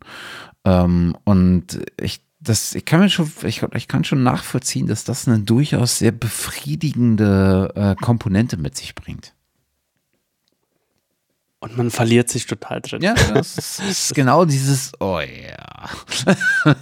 ja, ja, also das, das, ich habe das ja tagelang gemacht. Ich weiß gar nicht, ich muss mal nachgucken in meinen Auf, Aufzeichnungen. Ich glaube, 120 Stunden habe ich da versenkt, ähm, das, das zu erstellen. Aber das hat wirklich so viel mir auch innerlich gebracht, also oder dass sich damit auseinanderzusetzen, mich mit Sampling viel intensiver zu beschäftigen und ähm, mir auch so selber so dieses dieses Gefühl zu geben, okay, du kannst hier mit, wenn du das machst, passiert das. Wir brauchen, wie wie entsteht diese Stimmung? Wie kann ich die erzeugen? Welche Tools nutze ich dafür? Welche Reihenfolge nutze ich? Wie klingt das im Unterschied von zum Beispiel Stereo zu 5.1? Das ist halt eine ganz, ganz andere Ebene, was, was für, für einen Raum halt auch aufmacht, wenn man in Mehrkanal arbeitet und nicht nur in diesen Stereo-Bild versucht, alles reinzudreschen. Mhm. Und, und das sind, und wie legt man das halt an? Wie, wie kann man seinen Workflow so ähm, verbessern, dass es nicht ewig dauert. So. Äh, vor allen Dingen ein bisschen auch zum Thema, wie kann ich denn den äh, Rechner nicht überlasten? So, weil äh, man kann sich das auch vorstellen. Es sind verschiedenste Layer gewesen pro Sound, pro Surround Sound. Ähm, ich hatte auf den Layern teilweise, wenn es so drei Layer waren, auch, auch dreimal Altiverb in der Surround-Version ähm, drauf. Da geht auch mal schnell ein, ein Rechner irgendwie in den Knie, so, ähm, weil ich halt keinen 12-Core Xeon-Prozessor habe, mhm. sondern nur ein Quad-Core mit 4 Gigahertz, aber ähm, das ist halt schon viel trotzdem.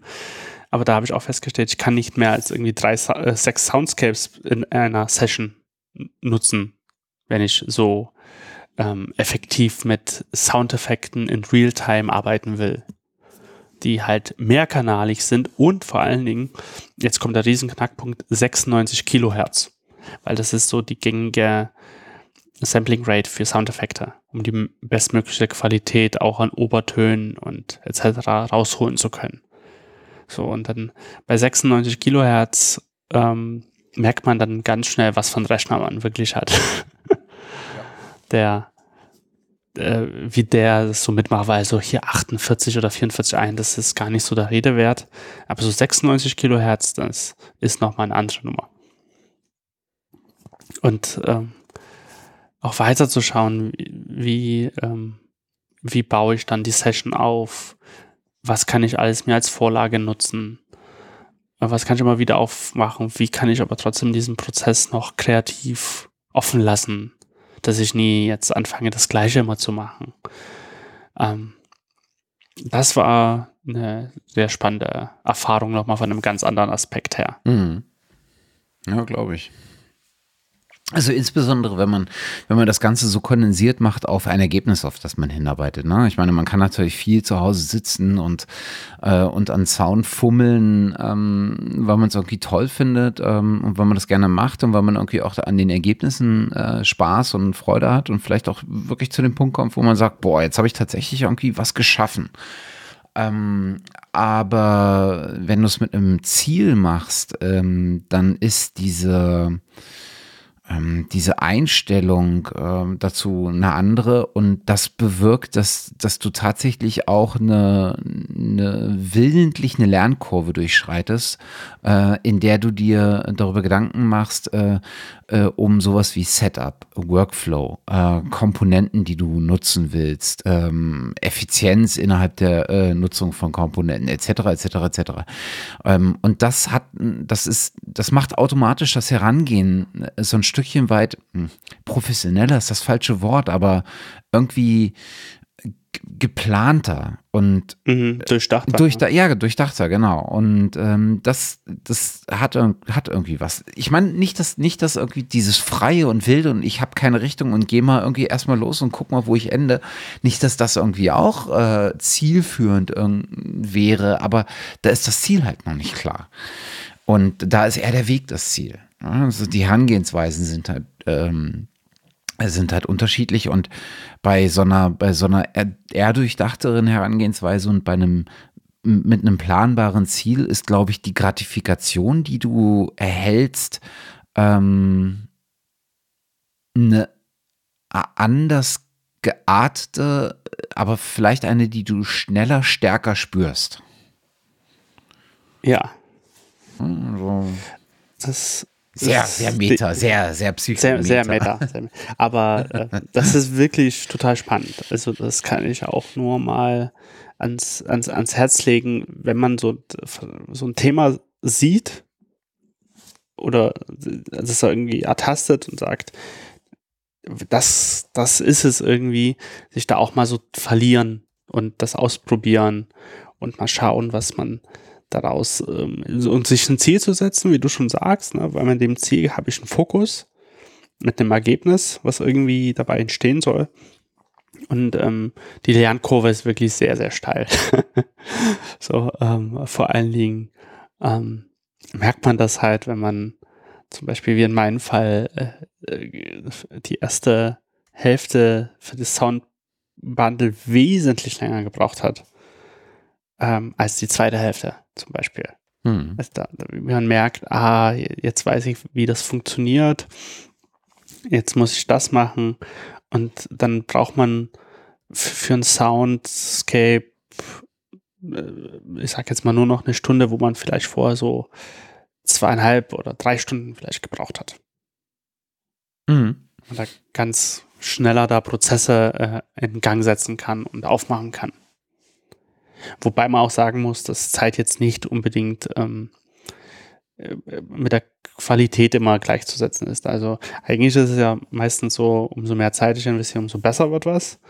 Ähm, man kann aber natürlich auch sagen, okay, wenn, wenn mein Workflow noch nicht so optimal ist, kann, hat, dauert auch manches halt länger. So, wo man, man bestimmte Dinge auch optimieren kann. Mhm. Ja. So, jetzt habe ich, muss jetzt mal einen Schluck Bier nehmen. Monolog. Ja, ähm, ich, de ich denke, die Hausmeister, äh, Hausmeisterei ist äh, tatsächlich eher, eher, zu einem News-Segment geworden. und, und damit zu einem vollwertigen äh, Bestandteil dieser, ähm, äh, dieser Episode. Hm. Ja, aber so ist das, wenn zwischen den, die, zwischen den Folgen irgendwie äh, nur knapp unter einem Jahr liegen. Dann passiert sowas. Ja, das finde ich aber auch, also für, für, mich, ich fand das jetzt nicht schlimm. nö, nö, gar nicht. Gottes Willen. Ähm, aber das, ähm, ich sag mal, Hausmeisterthemen waren ja eigentlich mal gedacht, die relativ kurze Sachen ähm, mal anzumerken. Naja, es sind halt ähm. bloß viele Sachen geworden, ja, die man kurz anmerkt. Ja, viele kleine gute Sachen. Ja, ja.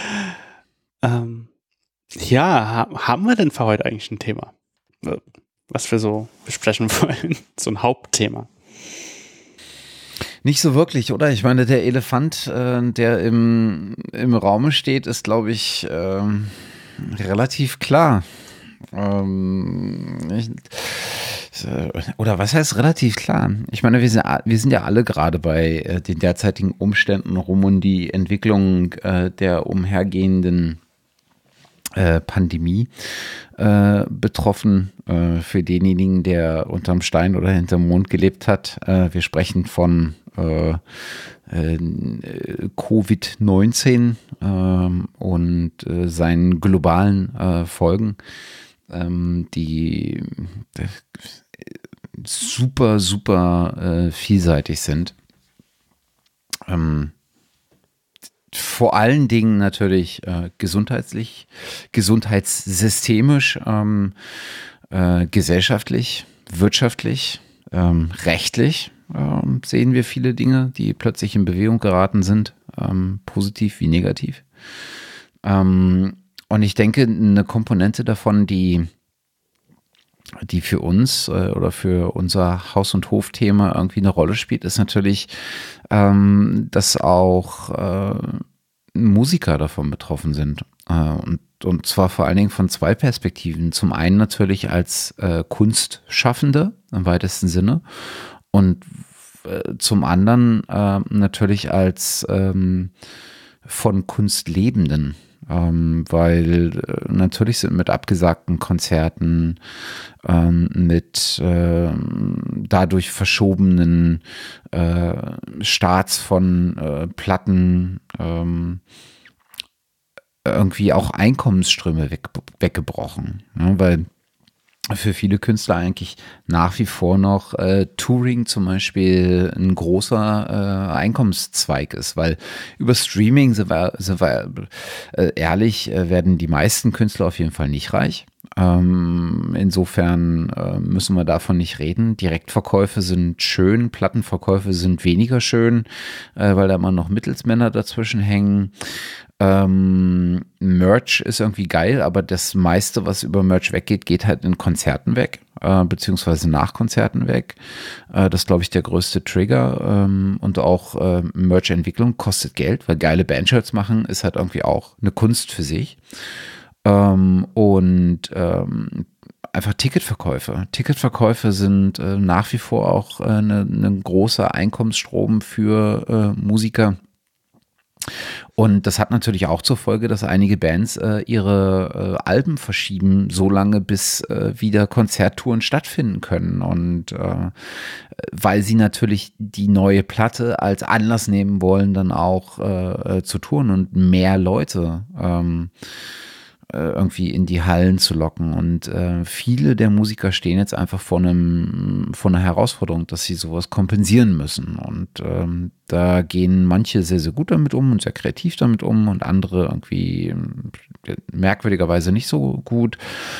Ähm, und der der zweite Aspekt, in, äh, der glaube ich äh, ganz wichtig ist, äh, oder der, der ganz krass ist und äh, auf den ich mich tatsächlich auch irgendwie, ich will jetzt nicht sagen ein bisschen freue, weil das wäre irgendwie der Situation nicht angemessen. Aber was, was macht das eigentlich gerade mit der Kunst? Und da meine ich nicht äh, mit der Kunst als, als Teilsystem der Gesellschaft, sondern als in sich abgeschlossenes System. Äh, weil natürlich ist klar, wenn es jetzt keine Konzerte gibt, keine Veranstaltungen, ähm, äh, laufen wir auch Gefahr, dieses Teilsystem Kunst als ein wichtiges äh, gesellschaftliches System ähm, irgendwie zumindest stark zu gefährden. Äh, wenn nicht sogar zu verlieren. Also wir müssen einfach aufpassen, ähm, dass, dass wir hier äh, kein Künstlersterben hervorrufen, bedingt durch auch den, den ökonomischen Druck. Aber was ich meine ist, wie wird die derzeitige Situation eigentlich in de, im kreativen Sinn äh, sich widerspiegeln? Weil wenn ich mir angucke, meine, meine favorisierten Bands, die sitzen alle gerade zu Hause und viele von denen machen neue Songs. Und die neuen Songs sind halt in einer, entstehen in einer Zeit, in der ähm, die, die durch die Welt ähm, auferlegten Maßnahmen mit Sicherheit äh, auch sich widerspiegeln werden in der Art der Musik, in den Strukturen der Songs, in den Texten der Songs.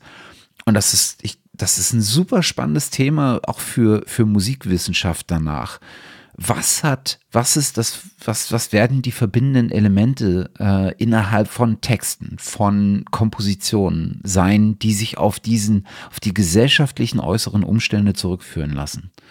Also, das finde ich, ich, ich bin wirklich gespannt darauf, wie die Songs, die jetzt entstehen, wie die Alben, die jetzt entstehen, sein werden. Und äh, ich kenne eine ganze Menge äh, von Bands, die ich, denen ich einfach ähm, äh, bei denen, bei denen ich äh, neuen Erscheinungen entgegenfieber äh, und weiß, dass die jetzt gerade neue Songs schreiben und an neuen Alben sitzen, weil sie einfach jetzt gezwungen sind, zu Hause zu sein. Also nutzen sie die Zeit. Und äh, ich bin wirklich, ich, ich freue mich da regelrecht drauf, dass in, dann irgendwie in einem halben Jahr ähm, einfach neue Platten erscheinen. Und ich bin echt gespannt, wie die dann klingen werden und was das ähm, sein wird, was da verarbeitet wird sowohl textlich als auch kompositorisch. Da bin ich auch sehr, sehr gespannt drauf, ähm, weil du, wie, schon wie du schon sagst, äh, neben den ganzen ähm, negativen Seiten, die natürlich die Pandemie äh, mit sich trägt, gibt es halt auch die Seite, dass ähm, bei vielen jetzt auch viel so zeitliche Ressource frei wird die sie halt nutzen können.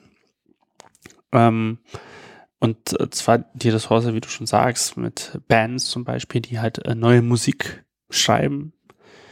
Ähm, das ist auch zum Beispiel in dem elektronischen Bereich, also in, dem, in der DJ-Kultur ja auch gerade der, der Fall, weil die können alle halt nicht ähm, auflegen.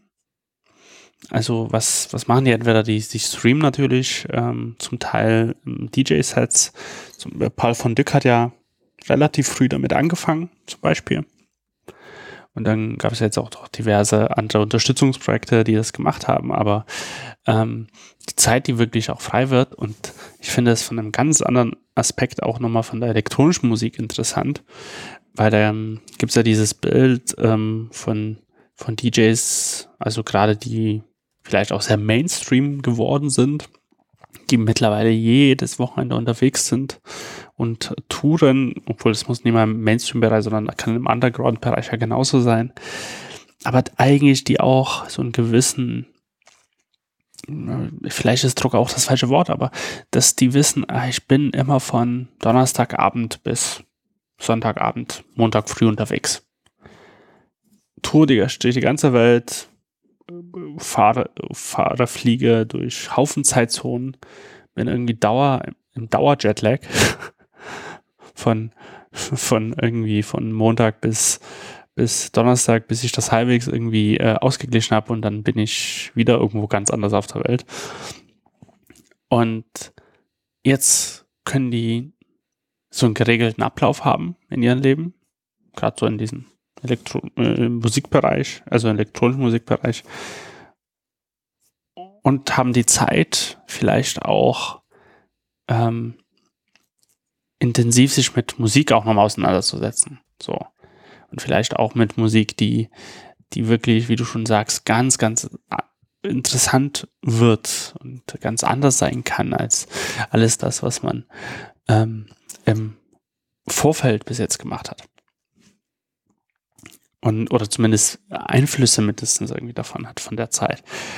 Und ich glaube, das kann wirklich, ist natürlich so eine totale Typgeschichte und es ist auch die Frage, welchen Umständen man ist oder noch verantwortlich ist. Ähm, aber ich habe das auch von, wie du schon sagst, ne, von ganz vielen Bands gehört oder auch von Leuten, Produzentinnen und Produzenten, die halt jetzt da sitzen und sagen, hey, ich habe jetzt Zeit, ich mache jetzt Musik. Ich denke mir jetzt eine Komposition aus ähm, oder gerade auch von, von Tonstudio-Menschen, die halt sich Haufen Tutorials an, anschauen und sich weiterbilden zum Beispiel. Äh, Nochmal die andere Perspektive und sagen, ich habe jetzt die Zeit wie noch nie, dass ich mich jetzt in meinen professionellen Alltag einfach mit neuen Inhalten beschäftigen kann. Mhm. Aber auch, aber auch so von, von Bands, die, also ich meine, ich habe in den letzten zwei Monaten mehr Konzerte gesehen als in den letzten fünf Jahren zusammen. Mhm. Äh, was, was daran liegt, dass ähm, die Bands gesagt haben, okay, wir können nicht auf richtig, richtige Tour gehen, aber wir müssen was machen. Wir müssen auch den Kontakt zu den Fans halten. Lass uns doch einfach ein Konzert streamen. Ne? Und es gibt ja äh, auch ein bisschen durch das Clubsterben ähm, oder durch die Clubschließung und das drohende Clubsterben äh, ja auch diese unterschiedlichen Streaming-Bewegungen. Ich glaube, eine der präsentesten ist äh, durch Arte ja auch unterstützt, äh, United We Stream. Ähm, ist, äh, ich weiß nicht, ob ich es in Gänze äh, erf erfasst habe, aber ich denke, das ist das Konzept, dass ähm, einfach Bands äh, trotzdem in den Clubs spielen, die Clubs aber leer sind. Ähm, ja. Und, ne, und dann einfach ein Arte-Team da ist oder ein, äh, ein äh, Technikerteam da ist, die dann halt äh, das aufzeichnen. Und das wird dann einfach gestreamt. Und äh, andere Bands, äh, gerade aus meinem Genre oder aus meinen favorisierten Genres, äh, haben dann ihre eigenen Streaming-Shows äh, ins Leben gerufen. Äh, Querlazack hat vor zwei Tagen, glaube ich, eine brillante Show äh, gespielt das beste Querlattack-Konzert, was ich jemals gesehen habe. Und ich hab, hatte schon einige gesehen davor. Ähm, von zu Hause aus dem Sessel, beziehungsweise ich habe es mir danach dann äh, als Aufzeichnung angeguckt. Ähm, Dissolution aus Leipzig haben vorvorgestern äh, ein Konzert gespielt. Fantastisch. Ähm, und äh, eine ganze Reihe von anderen Bands, die ich in den letzten Wochen gesehen habe. Ich will nicht sagen, dass das super ist, äh, weil der Zwang, den das ausgelöst hast, oder der, der Grund dafür ähm, ist halt einfach äh, in, an keiner Stelle positiv zu beurteilen. Aber unter den gegebenen Umständen haben einfach, hat sich hier eine Dynamik entwickelt, äh, die zwei Dinge macht. Ähm, sie kanalisiert eine ganz bestimmte kreative Energie. Äh, und ich hoffe, dass sie sie positiv kanalisiert und nicht destruktiv äh, kanalisiert. Ähm, und es, ähm, es zwingt plötzlich Musiker, ähm, darüber nachzudenken, wie sie äh, näher an ihre Fans rücken können, wenn sie es äh, über realen Kontakt nicht können. Und plötzlich äh, denken sie über Dinge nach, über die sie hätten schon viel früh, früher nachdenken müssen, denn wir leben seit fucking 20 Jahren in einer globalisierten Welt mit dem Internet. Und Bands hätten viel, viel früher darüber nachdenken müssen, was ist eigentlich, was sind eigentlich die gängigen und die für uns tauglichen Kanäle, um gleichermaßen mit unseren Fans ähm, als unsere Community und natürlich auch als unsere Einkommensquelle noch mehr Kontakt zu halten. Und ich verstehe total, dass das nicht für jede Band äh, das richtige Mittel ist. Und ich verstehe total, dass das nicht jeder will und dass das natürlich auch Druck auf, ausübt. Und ich verstehe auch, dass, äh, dass damit nicht äh, die Frage nach realen Konzerten ad absurdum äh, ist oder dass das äh, irgendwie ähm, keine Rolle mehr spielen wird. Nee, aber es zwingt viele Künstler dazu, das Internet endlich mal ernst zu nehmen und äh, nicht mehr nur als Platz für eine Website und Platz für einen Shop äh, zu begreifen. Mhm. Und das erlaubt mir als Musikfan nochmal de an deutlich mehr Events teilzunehmen von Bands, die ich eigentlich gerne äh, höre. Und plötzlich ähm, habe ich gemerkt, bin ich auch nochmal eher bereit, die dann weiter zu unterstützen. Weil ich einfach die Gelegenheit dazu habe. Und äh, natürlich habe ich immer die Gelegenheit, ich muss sie mir bloß nehmen, aber es plötzlich gibt es ein Event, äh, äh, an dem ich partizipiert habe, äh, was mich danach äh, überlegen lässt, so cool, dafür werfe ich euch was in den Hut. Ne? Es ist plötzlich ein Trigger da, ähm, der mich dazu animiert, äh, was zu machen. Und ich denke, das, das hat eine ganz spannende Dynamik. Äh, und bei allem Schlechten ähm, hat, das, hat das hoffentlich etwas, was, was danach sich viele bewahren werden. Auf die eine oder andere Art. das, das hoffe ich auch. Das ist mir auch so aufgefallen, dass man gerade vor allen Dingen ähm, durch dieses Streaming auch nochmal Leuten nochmal ganz anders äh, begegnet. So, weil es natürlich diesen, diesen Effekt hat, okay, natürlich ist die Person jetzt nicht im Raum oder die Band nicht im Raum und ich kann mit der irgendwie mitfiebern direkt, aber ich kann dann doch irgendwie dabei sein und ich kann die doch irgendwie wahrnehmen. Und äh, wie du schon sagst, es triggert äh, auch ähm, die Bands innovativer zu werden und ähm, so einen neuen Raum zu schaffen. Ähm, und ich hoffe auch, dass es irgendwie so, so bestehen die Möglichkeit bleibt und ähm, dass, dass, dass man sich weiter damit halt auseinandersetzt. Und ich fand, ich muss sagen, im Vorfeld gab es gar nicht, natürlich auch nicht so viele äh, Livestreamings von irgendwas, äh, was man irgendwie äh, konsumieren konnte. Hängt ja auch sehr stark davon ab, was man irgendwie sehen möchte oder hören möchte. Mhm. Habe ja zum Beispiel, ich weiß gar nicht mehr, in der Folge, die wir mal 2016 aufgezeichnet haben, wo ich bei Armin von Buren in, äh, in Holland war. Mhm. In den Niederlanden, also DJ und Produzenten, den ich den ich leider gar nicht mehr so, so sehr hören kann, weil das sehr, sehr äh, in Richtung Mainstream EDM fast schon gegangen ist, äh, wohingegen der früher wahnsinnig gute Trance-Platten gemacht hat äh, und Remixer und so. Ähm, aber ich höre immer noch seine Sendung, seine Radiosendung, die er hat, die jede Woche erscheint ähm, und ich glaube mehr als 40 Millionen Menschen auf dieser Welt hören die insgesamt über alle Radiostationen ähm, und mittlerweile ist es so, früher war das ähm, eine Radiosendung, die quasi fertig war und gesendet worden ist über diverse Radiostationen und online als Stream. Ähm, und ich glaube, vor drei Jahren sind die dazu übergegangen, das über YouTube zu streamen. Also die haben ein neues Studio gebaut. Armin hat das vorher in seinem Studio ge gemacht. Und äh, dann haben die in dem, in dem Labelhaus, wo die oder Büroräumen, wo sie sind, ein eigenes Radiostudio gebaut mit allen möglichen Kameras und dann wird das halt alles äh, aufgezeichnet, geschnitten und dann äh, im Nachhinein gesendet. Es gibt auch mal eine, ein, zwei Live-Sachen im Jahr, aber an sich ist das alles äh, voraufgezeichnet. Und ich war mir immer nicht so richtig sicher, ob ich das so richtig cool finde. Das hatte irgendwie den Aspekt, der mir im Nachhinein aufgefallen ist, da, war nämlich das Magische von diesem Radioerlebnis weg. Mhm. Dieses, ich sehe das nicht, sondern ich habe diesen Zeitpunkt, ich höre mir das halt an und habe irgendwie auch meine eigene Vorstellung dazu. So, und dann kam dieses, diese Video-Option dazu und auf der einen Seite fand ich es spannend von dem Punkt aus, was für Technik nutzen, nutzen die. Ähm, aber dann hat auch die Faszination so ein bisschen aufgehört. So. Ähm, da war, da war ich mir sehr lang unsicher, ob ich dieses Streaming-Format gut finde, weil ich halt vor die, den reinen ähm, Audio-Stream, Audio-Mitschnitt hatte, den ich konsumiert habe als Radiosendung. Mhm. So, da war ich mir wirklich unsicher. Wohingegen ich jetzt sage, bei allen den Livestreamings, die ich jetzt so entdecke, also in Dresden gibt es zum Beispiel auch ähm, von dem frisch gegründeten Verein Clubnetz Dresden, der so verschiedene, diverse Dresdner Clubs vertritt. Jetzt auch Streaming-Sessions seit, seit mehreren ähm, Wochen, jetzt mittlerweile schon.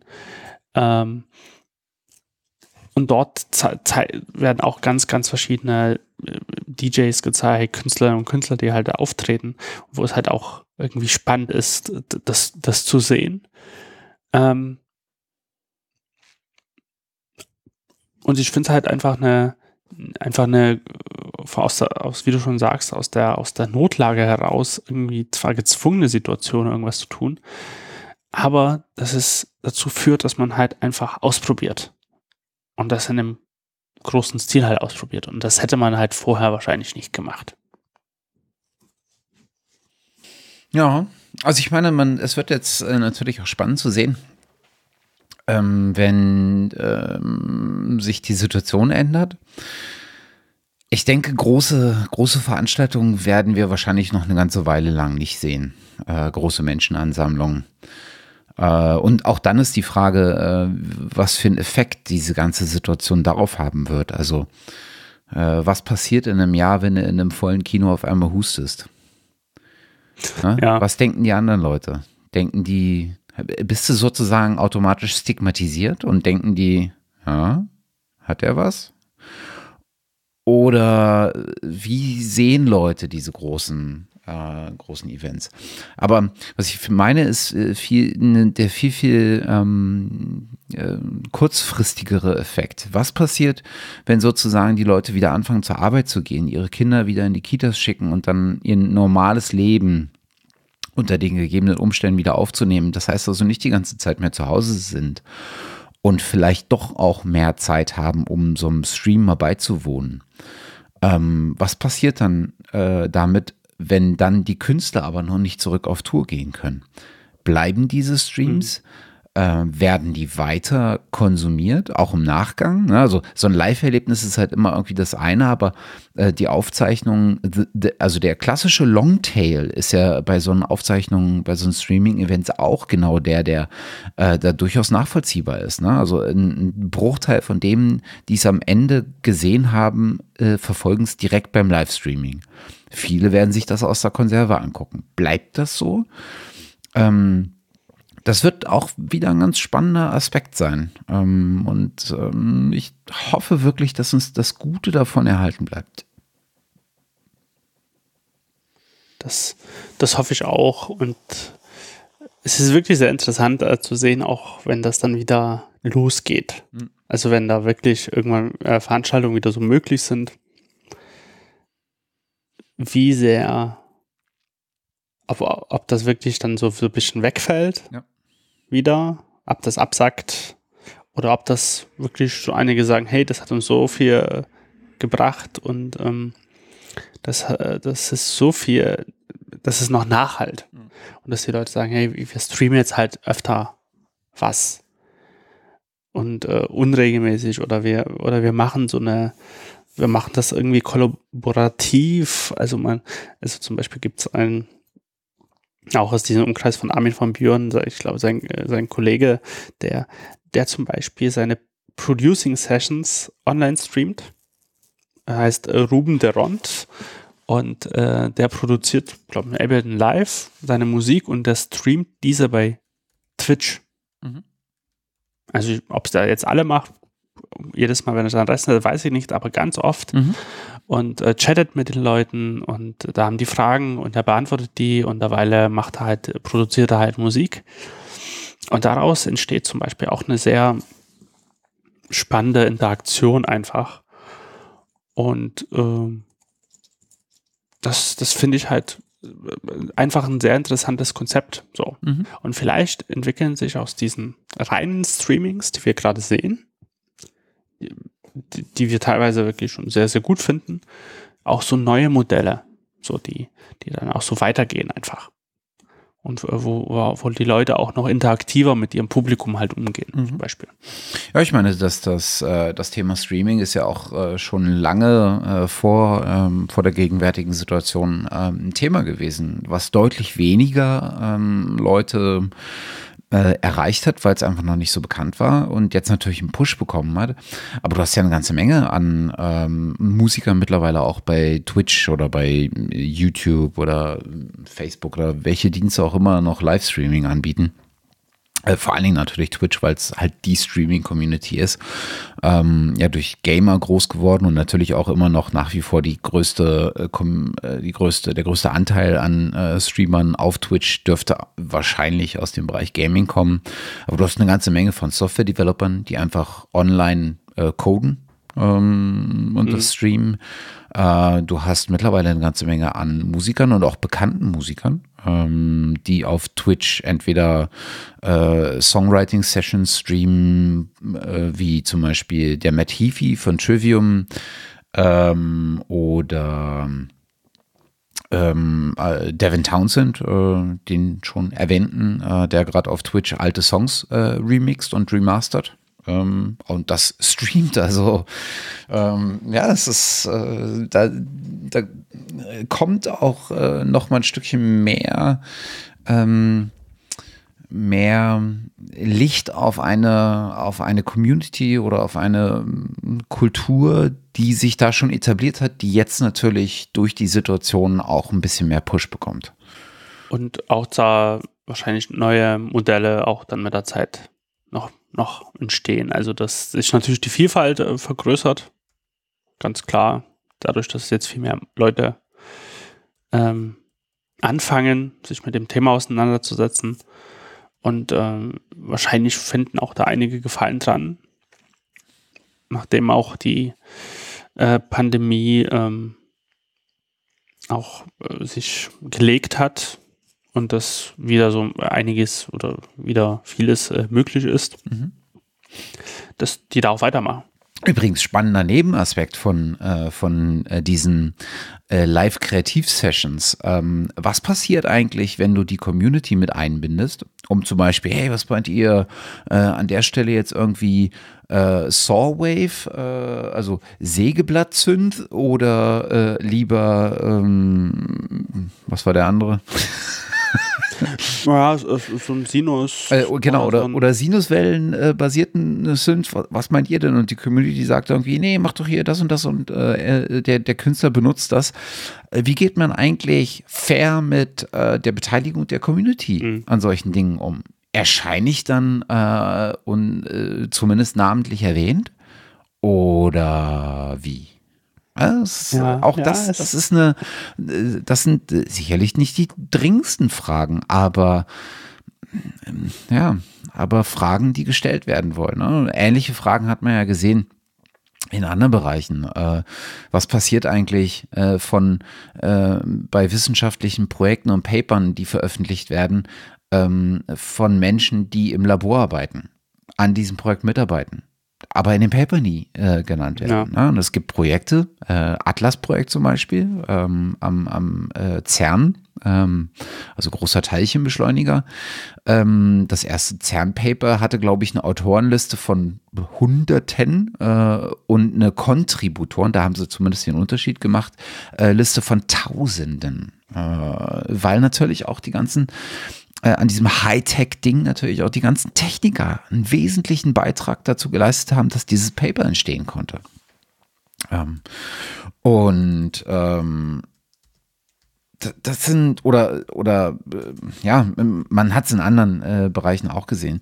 Äh, das das sind so wirklich so äh, Fragen, die en passant auftreten und dann irgendwann auch mal beantwortet werden müssen, wenn sich sowas äh, etabliert. Davon sind wir natürlich zeitlich noch ein bisschen weg, aber hm, spannend. Also ich, ich bin wirklich spannend und wie gesagt, ich bin unfassbar spann gespannt darauf, was wir in ein paar Jahren an musikwissenschaftlicher Analyse sehen werden, ähm, was in dieser Zeit für Musik entstanden ist. Das könnte ich mir vorstellen, ist ein Blick wert. Ich, ich, vielleicht bin ich dazu enthusiastisch und vielleicht ist das gar nicht, vielleicht hat das gar nicht so einen großen Effekt. Aber ich weiß nicht. Ich könnte mir vorstellen, dass, dass sich sowas bemerkbar macht. In ich könnte mir das auch sehr gut vorstellen, äh, weil ich auch das immer festgestellt habe, also was fängt, das stellt man ja auch im Kleinen bei sich fest, dass ähm, besondere Situationen auch besondere Dinge oft hervorrufen. Ja. Egal, ob die besonders negativ oder besonders positiv jetzt sind. Ja. Weil, also, weil da kommen wir aus unserem Trott raus oder unser Gehirn wird da relativ aktiv, hm. ähm, sich auch Wege und Lösungen halt zu überlegen. Ähm, und da könnte ich mir wirklich dadurch auch vorstellen, dass, dass es vor allen Dingen, wenn es in so einer nicht nur nationalen, sondern in einer globalen Masse passiert, dass dadurch auch wirklich das einen Impact hat. Und ähm, das natürlich bei, bei allen negativen Folgen, die es auch hat, wirklich als Chance auch gesehen werden kann, um so Prozesse irgendwie ähm, neu irgendwie anzustoßen, äh, neue Sachen hervorzurufen und, und äh, vor allen Dingen ist es wahrscheinlich ey, der, der, der krasseste Katalysator gerade. Vor allen Dingen für so eine so vorher durchgetaktete, globalisierte Welt, die immer globalisierter wird, äh, hingegen, wo man jetzt und, und, und so arg auf die Bremse tritt und dadurch sich ja auch unfassbar viele Denkweisen ja auch ändern von Menschen ähm, oder ändern müssen, auch, auch leider, aber auch dadurch neue Sachen entstehen können. Hm. Ja, es wird, es wird spannend. Denke ich. Schauen wir mal und hoffen trotzdem, dass äh, die Situation jetzt kein Dauerzustand sein wird. Das, das hoffen wir natürlich alle, weil, ähm, wie schon gesagt, es kann natürlich eine Chance sein, ähm, aber irgendwann will man natürlich auch zur, zu einer Normalität zurückkehren, die man irgendwo auch kannte. Ähm, und ähm, solange dieser isolative Zustand halt der eintritt, so dass man zu Hause ist oder höchstens nur alle notwendigen Sachen irgendwie äh, draußen erledigt oder zur Arbeit höchstens irgendwie ähm, äh, hinfährt, geht, fährt, äh, mit Fahrrad fährt oder wie auch immer sich bewegt, dass, dass das ja auch negativen Einfluss hat, wenn das irgendwie Dauerzustand von Monaten ist. Ähm, von der Zeit äh, durchaus vielleicht interessant. Ähm, und vielleicht auch Nutzen wert, aber irgendwann müssen wir da auch wieder raus. mhm. Ja. Und lieber früher als später, äh, wenn es um die Härte der, äh, der dadurch verursachten Effekte geht, aber natürlich ja. irgendwie lieber später als früher, wenn es um die drohende Eskalation geht. Ja, also es ist wirklich schwer, da, glaube ich, ein vernünftiges Maß zu finden und egal in welche Richtung äh, das Maß tendiert, es, ähm, es wird immer auf, auf irgendeiner Seite wird es immer scheiße sein. Jetzt am Ende nochmal ordentlich das Explicit Tag verdienen. Scheiß, der Scheiß. Was heißt zum Ende? Wir sind noch lange nicht am Ende ein, aber was haben wir, was haben wir denn hier gerade auf der Uhr? Wir haben gerade auf der Uhr, na, so knapp unter zwei Stunden. Knapp unter zwei Stunden. Mein Bier ist, neigt sich dem Ende. Ja, das war schon, das war schon alle, als äh, du anmerktest, dass wir bei 36 Minuten sind und jetzt zum Haus zur Hausmeisterei gehen. Ja, ja. Ich, ich habe auch, äh, auch versucht, so immer noch kleine Schlücke zu nehmen, dass es nicht gleich endet. Ja. Das Einzige, ich habe ich hab das Gefühl, das eigentliche Podcast-Bier ist Faxe. Faxe? Faxe, ja. Die kleinste Dose, die du bei Faxe kriegst, ist eine Literdose, wenn ich mich recht erinnere. Und die größte Dose sind, glaube ich, 2,5 Liter. Ich bin mir nicht ganz sicher, aber. das ist auf jeden Fall eine ordentliche Menge. Ja, ich glaube, das ist dänisches Bier oder sowas. Wow. Okay, das die, muss ich mir mal angucken. Die, äh, äh, die, ich habe das Vokabular vergessen für die Liste der äh, erwähnten Dinge. Shownotes. Die Shownotes, danke. Äh, äh, die Shownotes sehen wild aus. Von äh, Covid-19 über äh, Armin van Buren zum CERN-Projekt und, Faxe. Also, da, das erklär mal einem. Ich, ich bin wirklich gespannt. Ich bin wirklich gespannt, wenn wir an dem Punkt sind, dass du, also wir sind ja im Prinzip an dem Punkt, es müsste wahrscheinlich bloß jemand machen oder vielleicht hat es auch schon mal jemand gemacht. Nimm einen Podcast, der sehr ausführliche Shownotes äh, äh, schreibt, schick's durch eine, äh, durch eine KI und lass einfach die KI daraus eine Sendung machen. ich, bin, ich bin gespannt, was das ergeben würde. Vor allen Dingen bei unseren wilden Zusammenstellungen. Ja. Und, Zwischen. und wahrscheinlich sind wir noch moderat. Äh, wahrscheinlich können andere das noch deutlich schlimmer als wir. Wahrscheinlich. Bei Freakshow zum Beispiel. Ja, wir bleiben ja noch relativ, relativ nah dran am Thema. Sind, äh, Wobei Fax ist schon immer, ziemlich weit ja. weg. ja, aber, aber, wir haben jetzt alles untergebracht. Wir, haben, wir waren bei wissenschaftlichen Papern, wir waren bei Podcast Meta, mhm. wir waren bei, bei EDM-Produzenten, äh, bei Faxebier, mhm. wir, bei anderen Bieren. Ja, ja total. Also, ja. vor, vor, vor allen Dingen wäre das auch interessant, aus diesen ganzen äh, Shownotes einfach mal eine Person malen zu lassen. Oder so. Ja. Die diesen Charaktereigenschaften auch vereint. Ja, ja. Das äh, zeichnet, glaube ich, kein gutes Bild. Hm. Obwohl. Es geht. Wir sind ja ganz vernünftig. Ja. ja. Ähm, ich, ich hätte mal ein Thema. Ich will das gar nicht zu weit aus, aber nur vielleicht noch mal kurz am Rande. Vielleicht kann da auch jemand mal irgendwie so einen Input liefern. Mhm. Bei mir, also zurzeit ist es ja so, es steht noch kein, kein neuer Rechner an, den ich mir holen müsste, sage ich eben mal. Also ich bin, habe gerade sowohl einen Desktop-Rechner als auch zwei mobile äh, Rechner, alles auf äh, Mac-Basis. Habe aber irgendwie das Gefühl, ich nutze ja Mac selber seit 2008, 2009 und war am Anfang sehr zufrieden, auch vor allen Dingen im Bereich Musikproduktion.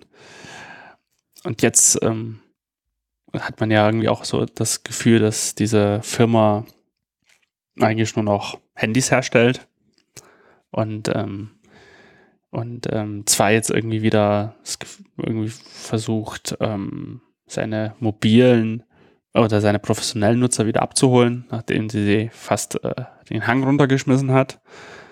Ähm, mit auch dem neuen Mac Pro und so. Aber ich habe trotzdem irgendwie das Gefühl, ich brauche, ich kann mir so einen Laptop eigentlich nicht holen, so einen neuen, weil ich mir denke, hat keine Anschlüsse dran, dass alles wegrationalisiert worden ist. Ähm, und äh, das Betriebssystem auch immer mehr so zu einem iOS Pro irgendwie mutiert. Wenn man irgendwie denkt, okay, irgendwann werden sie alles halb wegrationalisieren. Ähm, und würde mich wirklich mal interessieren, auch wenn es von, von den Zuhörenden, was für Systeme die irgendwie nutzen und wie das eigentlich zurzeit mit Windows 10 und Soundproduktion irgendwie aussieht. So, weil ich habe da, ich habe schon einige Studios kennengelernt, die, die ich muss auch nochmal nachfragen, wie, wie, wie, ähm, wie die das halt nutzen. Ich habe nur meine Horrorvorstellung von damals mit Windows XP noch im Kopf. Und das war ja grässlichst für Sound. Produktion. So. Ich glaube, wo wir noch bei Fraunhofer waren, Matze, wir hatten, was war da? Windows 7? War das schon? Oh, keine ich glaube, Ahnung. Irgendwie sowas. Ich glaube, es war okay, aber ich kann mich auch nicht mehr dran sehen. Deswegen würde mich mal irgend so eine aktuelle Meinung mal interessieren, wie, wie das läuft. Hm. Ich glaube, das ist ein echt vielschichtiges Thema. Ne? Ich kann die Konvers äh, Konversion von ähm, Betriebssystemen ich kann da sowohl schlechte als auch gute Dinge äh, dran sehen. So ein bisschen gefühlt halt wie immer abhängig vom Anwendungszweck. Ne? Und ähm, ja. ich glaube, dass das größte, ich glaube, oder eins der größten Argumente kontra Mac ist einfach, dass das Preisgefüge sich so derart nach oben geschaukelt hat. Ja. Ähm, also du kannst ja, klar, die Performance geht natürlich auch hoch. Das heißt, du brauchst auch für, wenn du Sounddesign machen willst oder selbst wenn du Video schneiden willst, jetzt nicht mehr immer das rechts unten Modell, was natürlich dann richtig heftig im Preis ist, sondern es reichen halt auch schon die links oben Modelle für eine normale äh, Soundproduktion, äh, wenn du ein bisschen mehr Sounddesign, ein bisschen mehr parallel mit Plugins und VSTs und sowas arbeiten willst oder doch komplexere äh, Projekte fährst, äh, dann solltest du vielleicht doch noch mal weiter nach rechts gehen. Ähm, aber in der Regel die, die Power, die rechts unten Modelle dann doch haben, die werden die wenigsten Leute aus, äh, ausschöpfen können. Ja. Wo das am ehesten eine Rolle spielt, ist, glaube ich, im Video-Editing. Äh, aber selbst da ähm, nicht mehr zwangsweise. Äh, Im im, im Software-Development-Bereich, äh, denke ich, äh, ist das nach wie vor noch äh, eine Rolle, wenn du compilest. Ich glaube, da kann viel Leistung viel besser, so nach dem Motto, ne? Verhältnis, viel Leistung viel besser, viel gut. Ähm, aber unabhängig davon, selbst die die links oben Modelle. Also wovon wir reden ist ne? Apple-Webseite. Äh, das linke Modell ist immer das schwächste, das rechte Modell ist immer das, äh, das stärkste äh, und das größte. Und rechts unten, je weiter du nach unten kommst, desto mehr extra Komponenten hast du im Prinzip dann noch auf den Modellen drauf. Und deswegen rechts unten Modell ist gleich das teuerste.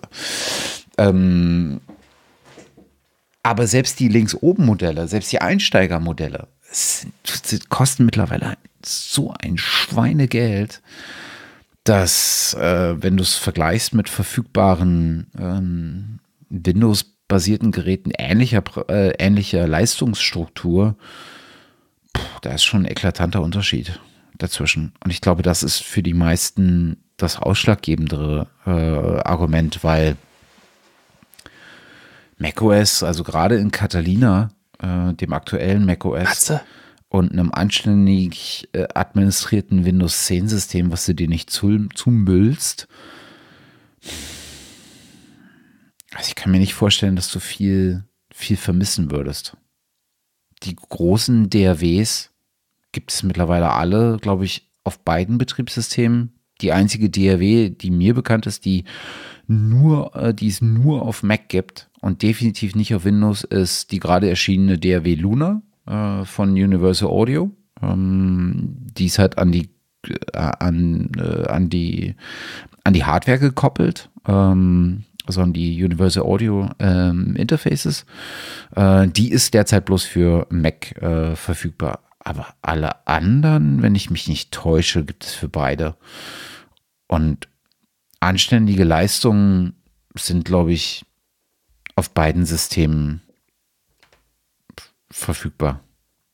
Und ich glaube, am Ende ähm, sind beide Systeme mehr oder weniger, ähm, ja, gleichermaßen tauglich oder nicht tauglich. Ja, auf Windows hattest du halt immer das Problem bisher, ähm, dass ASIO, also die, die Treiber, äh, die Audiotreiber-Komponenten, die Windows verwendet, ähm, im Zweifel Schwierigkeiten bedeuteten.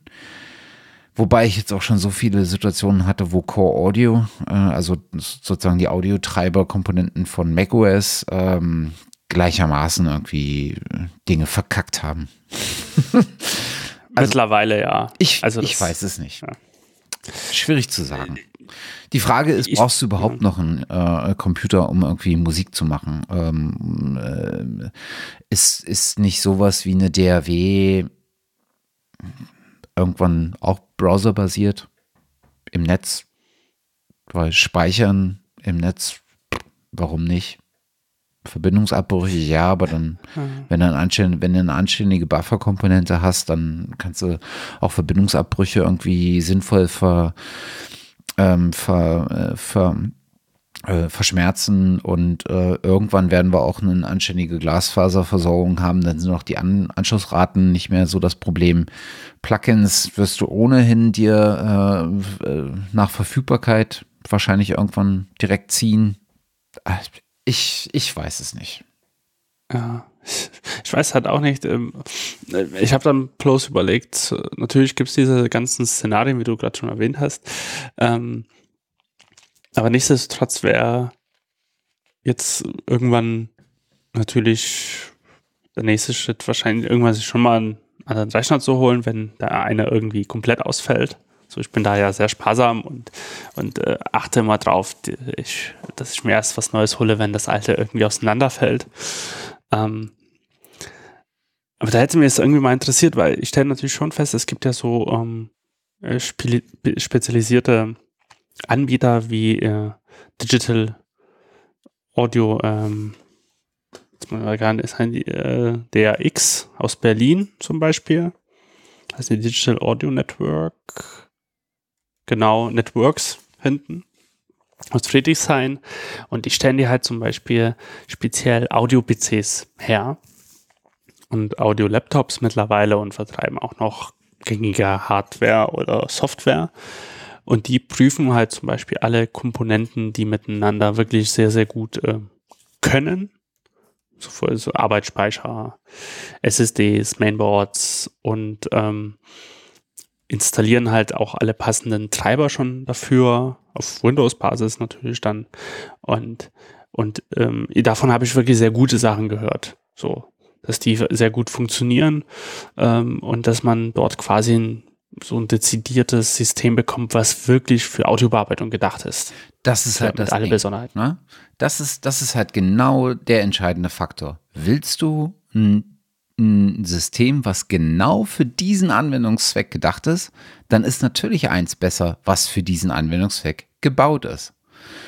Dann ist aber auch die Frage äh, obsolet. Ähm, denk, also denk, nicht obsolet, aber dann ist die Frage eine andere. Ähm, wenn du vor der Frage stehst, okay, ich brauche einen Rechner, ähm, ich mache äh, halt meinen üblichen Scheiß, Tabellenkalkulationen, äh, Word, dann baue ich ein bisschen an meinen Webseiten rum, äh, mache im Zweifel irgendwie hier und da schneide ich mal ein Filmchen und unter anderem mache ich auch Musik damit. Dann ist der Anwendungszweck aber ein anderer. Dann ist Musik nur einer von vielen Use Cases und damit sind alle anderen Use Cases gleichberechtigt äh, in der Steuerung deiner Kaufentscheidung. Und da muss ich sagen, über alle Use Cases äh, gerechnet, ist für mich einfach Apple immer noch das entspanntere Gefühl. Ähm, mhm. Nicht, weil es besser ist, sondern weil ich vielleicht auch so ein bisschen in so einem Login-Syndrom ähm, oder in so einem, in so einem Login-Status äh, bin, äh, dass ich halt äh, ne, mobil auf, auf iOS unterwegs bin, dass ich mit dem Rechner auf macOS unterwegs bin und natürlich beide Geräte und Applikationen und so weiter sich immer irgendwie auch synken lassen, etc. etc. Ähm, das heißt also, da ist eine, eine Kompatibilität an der ich nicht mehr viel feilen muss, sondern die ist einfach da, weil es derselbe Hersteller ist, weil es äh, dieselbe Plattformkomponenten sind. Ähm, wenn ich jetzt dezidiert mir einen Rechner kaufen wollte für Audiobearbeitung und ich das nicht als ähm, als äh, na, wie heißt es? Als, als äh, Laie tun würde oder als Hobby-Musiker äh, oder wie auch immer noch immer es äh, machen möchte, sondern als Profi äh, machen würde, ich glaube, dann würde ich mir eher einen Audio-PC bauen lassen. Tatsächlich. Ja, das, das, ist zumindest auch die Überlegung, die ich auch mittlerweile habe.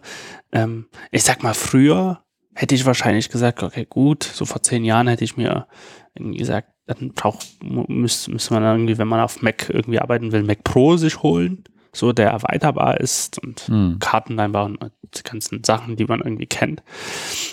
Aber ich denke auch mittlerweile, dass äh, für den Zweck, dass du sagst, ich habe jetzt eine dezidierte äh, Geschichte, die ich damit machen will, in meinem Fall jetzt Audiobearbeitung, mit allen ihren, äh, ihren Gegebenheiten, dass es da wirklich wahrscheinlich viel mehr lohnt, zu sagen, ich schaue mir einen Anbieter halt an, der wirklich das jahrelang schon durchtestet, was damit gut funktioniert, welche Komponenten miteinander funktionieren. Und ich kann mir dort genauso das irgendwie zusammenklicken von den Komponenten ähm, wie bei äh, Apple oder Dell oder wie die irgendwie alle heißen. Aber halt mit dem Hintergrund, dass das alles darauf ausgerichtet ist, Tonbearbeitung, möglichst stabil, flüssig und ohne Treiberhassel irgendwie zu bewerkstelligen. Mhm. Ich meine, was halt entscheidend, glaube ich, ist, ist, sich anzugucken, gibt es in meinem Workflow Dinge, die für eines der beiden Systeme nicht verfügbar sind? Die für mich, ein, die für mich ein Dealbreaker sind. Ne? Also gibt es irgendein Plugin, was ich auf keinen Fall, äh, auf das ich auf keinen Fall verzichten möchte, was beispielsweise nicht für Windows verfügbar ist.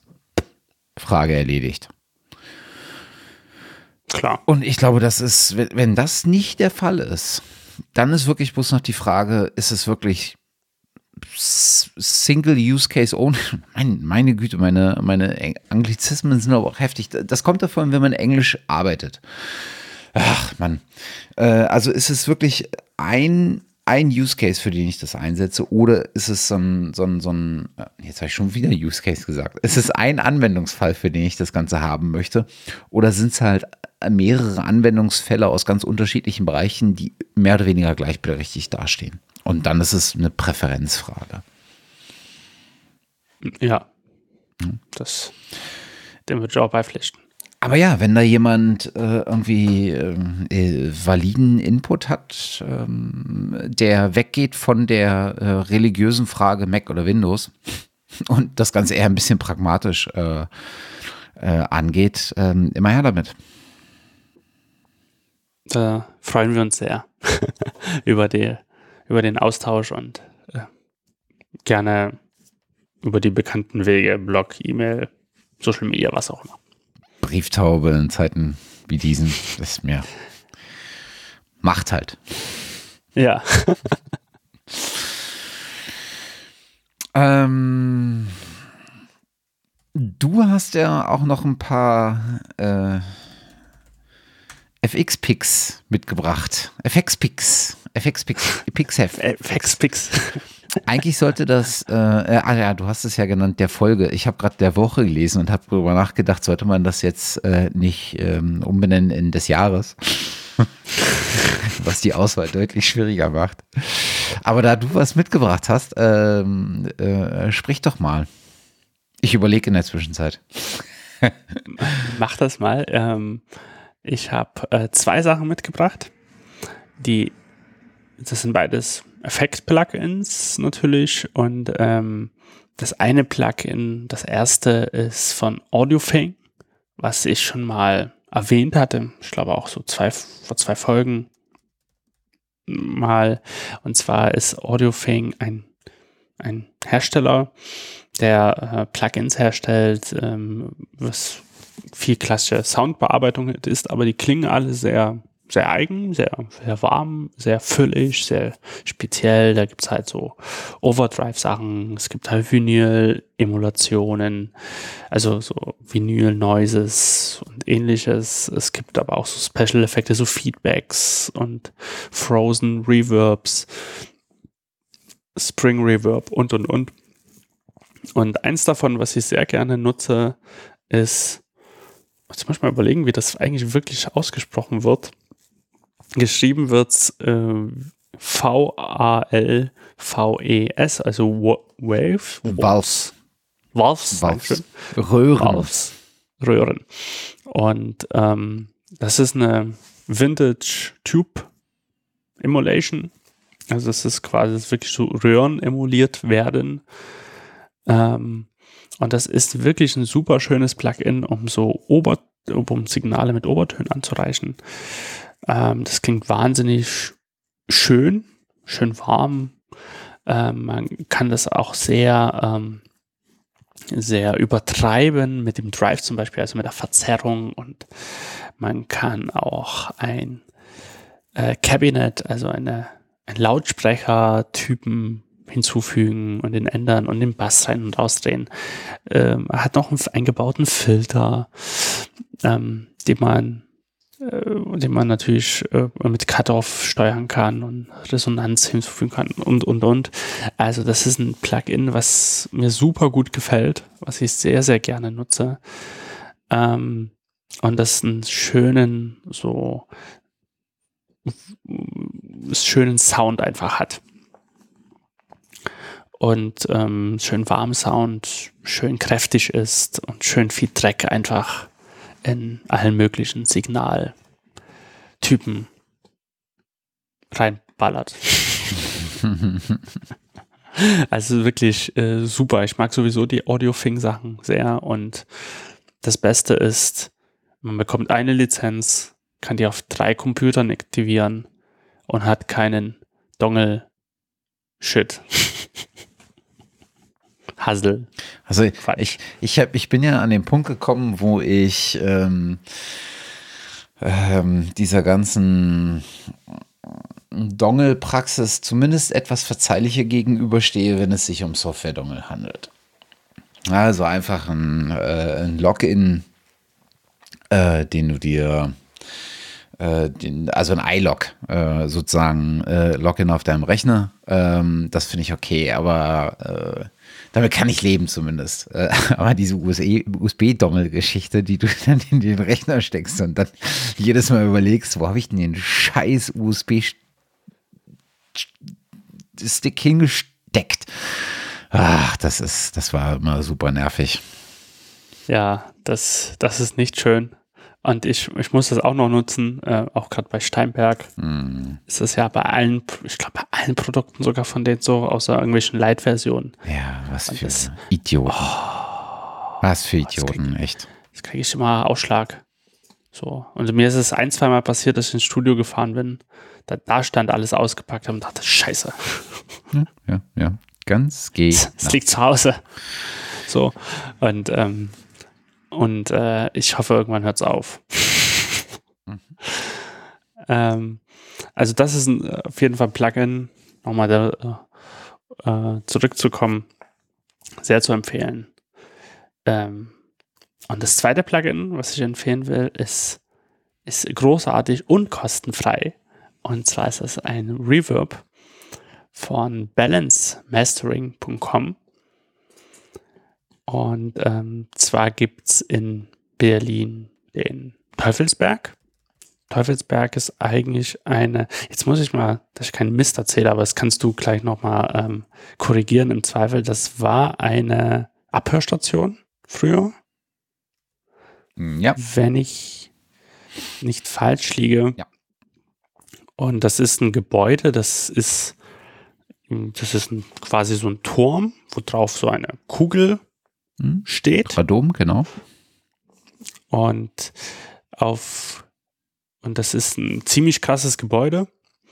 Und davon gibt es ähm, ein Plugin, was ins Impulsantworten äh, aus dem Ort aufgenommen hat. Und das dieses kann man als ähm, Reverb nutzen. Komplett kostenfrei von äh, Balance äh, Mastering und äh, das, das lohnt sich total. Also es klingt wirklich sehr, sehr schön und bietet so ein paar äh, Typen, äh, verschiedene so Räume vom Reverb oder von, von den, von den äh, Impulsantworten, die man dort äh, zusammengetragen hat. Ähm, ist auch für alle drei Plattformen verfügbar, äh, für Linux, äh, Windows und Mac. Und das ist wirklich großartig. Also das würde ich all, allen empfehlen. Wie gesagt, kostet keinen Cent, ist, ist su- super. Ähm, man hinterlässt höchstens eine E-Mail-Adresse und ich weiß gar nicht, kann man denn auch was spenden? Ich war schon länger nicht mehr auf der Seite. Wenn man das wirklich gut findet, auf jeden Fall gibt es auch dort so Online-Mastering ähm, Services und Private Mastering äh, die man auch so buchen kann, aber die bieten auch hier das Plugin zum Beispiel an. Ähm, kostenfrei zum Download. Mhm. Und es ist Open Source sogar, sehe ich gerade. Ist auch nochmal dokumentiert. Genau. Das, das wäre auch mein Tipp, mein zweiter Tipp, den ich geben möchte. Mhm. Den äh, wir übrigens schon mal in Episode 24 hatten. Äh, Hatten wir den schon? wo ich das, glaube ich, auch empfohlen habe, ja. Ja, Ach, das ist auch schon, das ist auch schon echt alt mittlerweile. Das ist schon diver, diverse Jahre. Ich weiß gar nicht, wann das erschienen ist, aber das ist schon diverse Jahre äh, äh, im Umlauf. Äh, immer wieder schön. Also hat halt vor allen Dingen eher so die längeren Nachhaltzeiten oder die, die größeren äh, Raum, äh, ähm, Raumgefüge. Also ja, also vor allen Dingen, wenn man große. Ah ja, ich sehe es gerade, stimmt. Voll im Feind, tut mir leid. Ähm, das äh, macht total den schönen, schönen Klang und ähm, schafft viel, viel Atmosphäre einfach. Gerade wenn man äh, so auch so im Drohnenbereich vielleicht was machen will oder, oder irgendwo was, wo man viel Atmosphäre kreieren will, dafür ist es super gut geeignet. ja. Ja. Das wären so meine zwei Picks für die Woche. für die Woche, für die Folge. Ich kann es nicht sagen.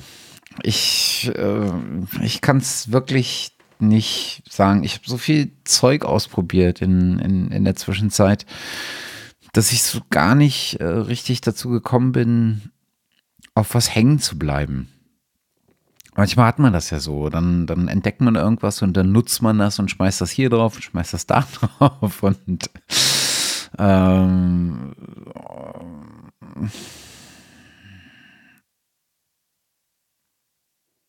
Ja, es ist, es ist, man muss auch sagen, ich habe auch das Gefühl, es kommt immer, immer mehr Zeug natürlich raus. und habe nur das Gefühl, ich sehe das halt auch. Wenn man irgendwie so bei Twitter auf Plugin-Deals irgendwie guckt, was da irgendwie kommt und das ist so viel Kram. Und man muss mittlerweile auch wirklich überlegen, brauche ich das? äh, oder kann ich das eh nicht schon irgendwie nachbauen mit meinen Tools, die ich habe? So. Ich, ich glaube, die, die zwei Dinge, die ich empfehlen kann, weil äh, nicht unbedingt, weil, weil ich sie jetzt ähm, unfassbar viel genutzt habe, wobei das stimmt auch nicht. Ähm, gehen so ein bisschen in, in, in dieselbe Richtung. Ähm, also A, äh, fällt mir noch ein äh, zum, äh, zum Thema äh, Impulsantworten. Ähm, es gibt ein äh, ähnlich ist zu viel gesagt. Ähm, aber es gibt von Heinbach, äh, ich weiß nicht, ob der, äh, hatten wir, glaube ich, schon mal drin, äh, drüber mhm. gesprochen, ne? Äh, Berliner äh, Elektronik, äh, Musikkünstler vor allen Dingen. Ähm, bekannt durch sein, ähm, durch sein Schaffen rund um Synthesizer, ähm, mittlerweile auch viel Testequipment, Labortestequipment, mit der, mit denen er Musik macht. Ähm, der war äh, bei einem seiner letzten Besuche in den Staaten, äh, war er in Winnipeg in so einem äh, Kuppelgebäude. Ich glaube, das war ein öffentliches Gebäude, Rathaus oder irgendwie sowas. Und ähm, nachdem er da war, war, glaube ich, mit einem, mit einem, äh, mit einem YouTube-Follower oder irgendwie sowas da, äh, hat der, weil die Akustik in dem Raum so geil ist, hat der, ist der nochmal hingegangen und hat äh, Impulse Responses von diesem ähm, äh, Raum aufgenommen. Und zwar ist das ein Kuppelgebäude und auf dem Boden findest du in Stein eingelassen so einen großen schwarzen Stern. Ähm, und in der Mitte des Sterns ist quasi der, die Mitte des Raumes und natürlich auch die Mitte, äh, die äh, Mitte zum Lot der Kuppel. Und die Kuppel ist irgendwie echt hoch und der Raum ist dadurch echt groß. Äh, das Ganze nennt sich Pool of the Black Star in äh, Winnipeg ist das. Und durch diese glatten Oberflächen hast du ein extrem vielschichtiges Echo. Und davon gibt es Impulse Responses, ähm, die, äh, die die zusammengetragen haben. Und die gibt es auch, äh, sind auch runterladbar. Ich packe die mal in die, äh, in die Show Notes. Ähm, und ich glaube, von Heinbach gab es auch mal eine, äh, gibt es auch ein Impulse Response äh, aus einem Berliner äh, Gebäude, was auch sehr, sehr geil ist. Äh, da muss ich aber gucken, ob es, ob es das frei verfügbar gibt. Ähm, das schreibe ich mal auf. So, und jetzt meine eigentlichen Picks. Ähm, geht in dieselbe Richtung. Ich habe mich, äh, dadurch, dass ich wieder viel Gitarre spiele und sowas, habe ich mich halt ähm, vor allen Dingen auch mit, äh, mit virtuellen äh, Boxen und Lautsprechern beschäftigt, weil natürlich habe ich hier irgendwie ein Cabinet stehen, aber das kann ich in, in, in seltensten Fällen anwerfen, ne? weil Nachbarn und vor allen Dingen Kinder. Ähm, und wenn ich dazu komme, Gitarre zu spielen, dann sind die Kinder im Bett und dann ist halt laute Musik irgendwie nicht so förderlich, wenn man den Rest des Abends Ruhe haben will. Ähm, also was machst du? Du äh, machst über Kopfhörer und dann, wenn du es ohnehin digital und virtuell machst, dann bist du halt auch nicht in der Auswahl deiner äh, Cabinets, die du benutzt, ähm, eingeschränkt. Und es gibt ähm, lange, lange Zeit äh, habe ich äh, Impulse Responses von Two Notes äh, Audio ähm, benutzt. Ähm, und die haben mittlerweile äh, eine wirklich, wirklich große Auswahl. Äh, das geht in der Regel ähm, über die Hardware-Interfaces, ähm, die du von TuneNotes äh, ähm, äh, kaufen kannst. Ähm, das sind diese ganzen äh, Torpedo-Sachen. da habe ich äh, mittlerweile ein paar davon. Ähm, aber du kannst es auch als Plugin direkt verwenden, nennt sich dann Wall of Sound. Ähm, und das Plugin ist äh, frei äh, immer noch, kommt auch mit ähm, an Bord äh, mit so ein paar Impulse Responses und dann kannst du einfach Impulse Responses nachkaufen. Und die haben echt unfassbar viele ähm, Anbieter, von denen sie mittlerweile die Caps äh, aufgezeichnet haben und äh, zum Kauf anbieten. Das kann ich auf jeden Fall empfehlen, sich da mal durchzuklicken. Äh, was ganz geil ist, sind die, äh, sind die Orange-Geschichten. Ähm, das Pack für, von Orange. Äh, das Pack von Mesa ist ganz gut und es gibt so ein paar vereinzelte noch äh, von Ref und, äh, und sowas, was, was ich ganz cool finde. Und dann gibt es ein äh, kleines Unternehmen in UK, äh, von jene, jemandem, der mir als Mensch sehr sympathisch ist und vor allen Dingen als Producer ähm, äh, einfach super, den ich einfach super finde. Und das ist Nolly Getgood. Äh, ich weiß nicht, ob du, ob, ob du den kennst. Ist mhm. Basser gewesen bei Periphery ähm, betreibt äh, mittlerweile, glaube ich, ich weiß nicht, ob er sein eigenes Studio äh, betreibt oder ob er äh, im Prinzip an, in, andere Studios geht und dann Bands produziert, aufnimmt, mixt. Ähm. Und der hat äh, ein kleines Unternehmen gegründet, äh, nennt sich Get Good Drums. Ähm, die haben angefangen mit äh, Drum Libraries und tatsächlich ist ähm, eine auch äh, durchaus äh, sehr empfehlenswert, ähm, mit den, die ich auch habe und äh, nutze. Ich war lange, lange Zeit äh, Superior Drummer ähm, Nutzer. Wenn ich, wenn ich denn Drums brauchte. Äh, erst, glaube ich, Easy Drummer und dann Superior Drummer. Äh, beide von Toontrack. Ähm, die sind mir aber ich will nicht sagen zu kompliziert, aber das Ergebnis, was ich äh, oder die Zeit, die ich brauche, um zu einem äh, runden Ergebnis zu kommen, ist bei beiden irgendwie deutlich länger als äh, bei GetGood. Und ich bin übergegangen von GetGood Drums das Modern and Massive zu benutzen. Ähm, und das ist einfach super. Also ich habe noch nichts, ich bin noch an nichts gestoßen, was ich nicht damit hätte realisieren können. Das Interface ist äh, ganz cool, weil sehr einfach. Die Sounds sind brillant, ähm, weil ich auch weiß, dass der äh, oder weil ich dem dem Nolly Getgood äh, sehr sehr viel äh, Vorschussvertrauen äh, gebe, weil der so ein richtiger Nerd ist. Ähm, also so, und der, der stellt dann irgendwie auch äh, äh, 20 Mikrofone an, um die Snare aufzunehmen und guckt dann, äh, welches Mikrofon irgendwie das Beste war und blendet dann und macht irgendwie 50 verschiedene Blends äh, und wählt dann das aus, was irgendwie am geilsten klingt. Also der nerdet sich halt in sowas richtig rein. Das kann ich ähm, ja, total ähm, nachvollziehen und das kann ich absolut gut heißen. Und was ich äh, jetzt noch von denen nutze, äh, die machen jetzt äh, halt auch eine ganze Weile schon so ein paar Mini-Plugins. Äh, ich glaube, es gibt einen Drum Compressor, den sie gemacht haben, Smash and Grab. Und jetzt gibt es eine äh, Studio Cap, ähm, ähm, also eine IR Collection sozusagen, also eine Sammlung von Impulsantworten äh, von äh, Gitarrenlautsprechern, die sie aufgenommen haben. Und zwar gibt es einen äh, Hersteller, ist glaube ich auch ein englischer Hersteller, Zilla Caps nennen die sich. Ähm, und mit denen zusammen hat er äh, im Prinzip diese Impulsantworten äh, aufgezeichnet und typisch Nolly Getgo sich total reingenördet. Ähm, und das ist super geil geworden. Also wer gerne mit Impulsantworten bei Gitarre rumspielt, definitiver Pflichtkauf. Ähm, also mega gut. Ich werde mir das angucken, auch wenn ich jetzt nicht so ähm, äh, auf dem Gitarrenbereich unterwegs bin. Mhm. Aber das, äh, also Get Good Drums kenne ich. Aber die Sachen, auch das muss ich mir anhören morgen unbedingt. Ja, das, ich finde es mega gut. Sehr, sehr spannend. Ja, und äh, der Rest fällt mir ehrlich gesagt nicht, äh, nicht ein. Ich, wie gesagt, ich bin etwas äh, unvorbereitet in diese in diese Sendung gegangen. Wie, äh, wie immer. Okay, es ist fürchterlich. Aber äh, äh, wie gesagt, es, es war jetzt auch nicht so richtig viel draußen, was mich hätte was mich hätte, hm, was mich dazu bewegt hat, wirklich beim einen hängen zu bleiben. Doch, eins gibt's noch.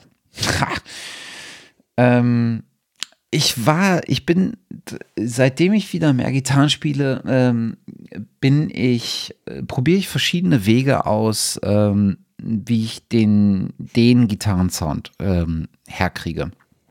Ähm, von Plugins, äh, ich glaube, ich habe äh, in der letzten oder in der vorletzten Folge eine ganze Reihe von Neural DSP Plugins em empfohlen. Äh, die sind halt einfach äh, super.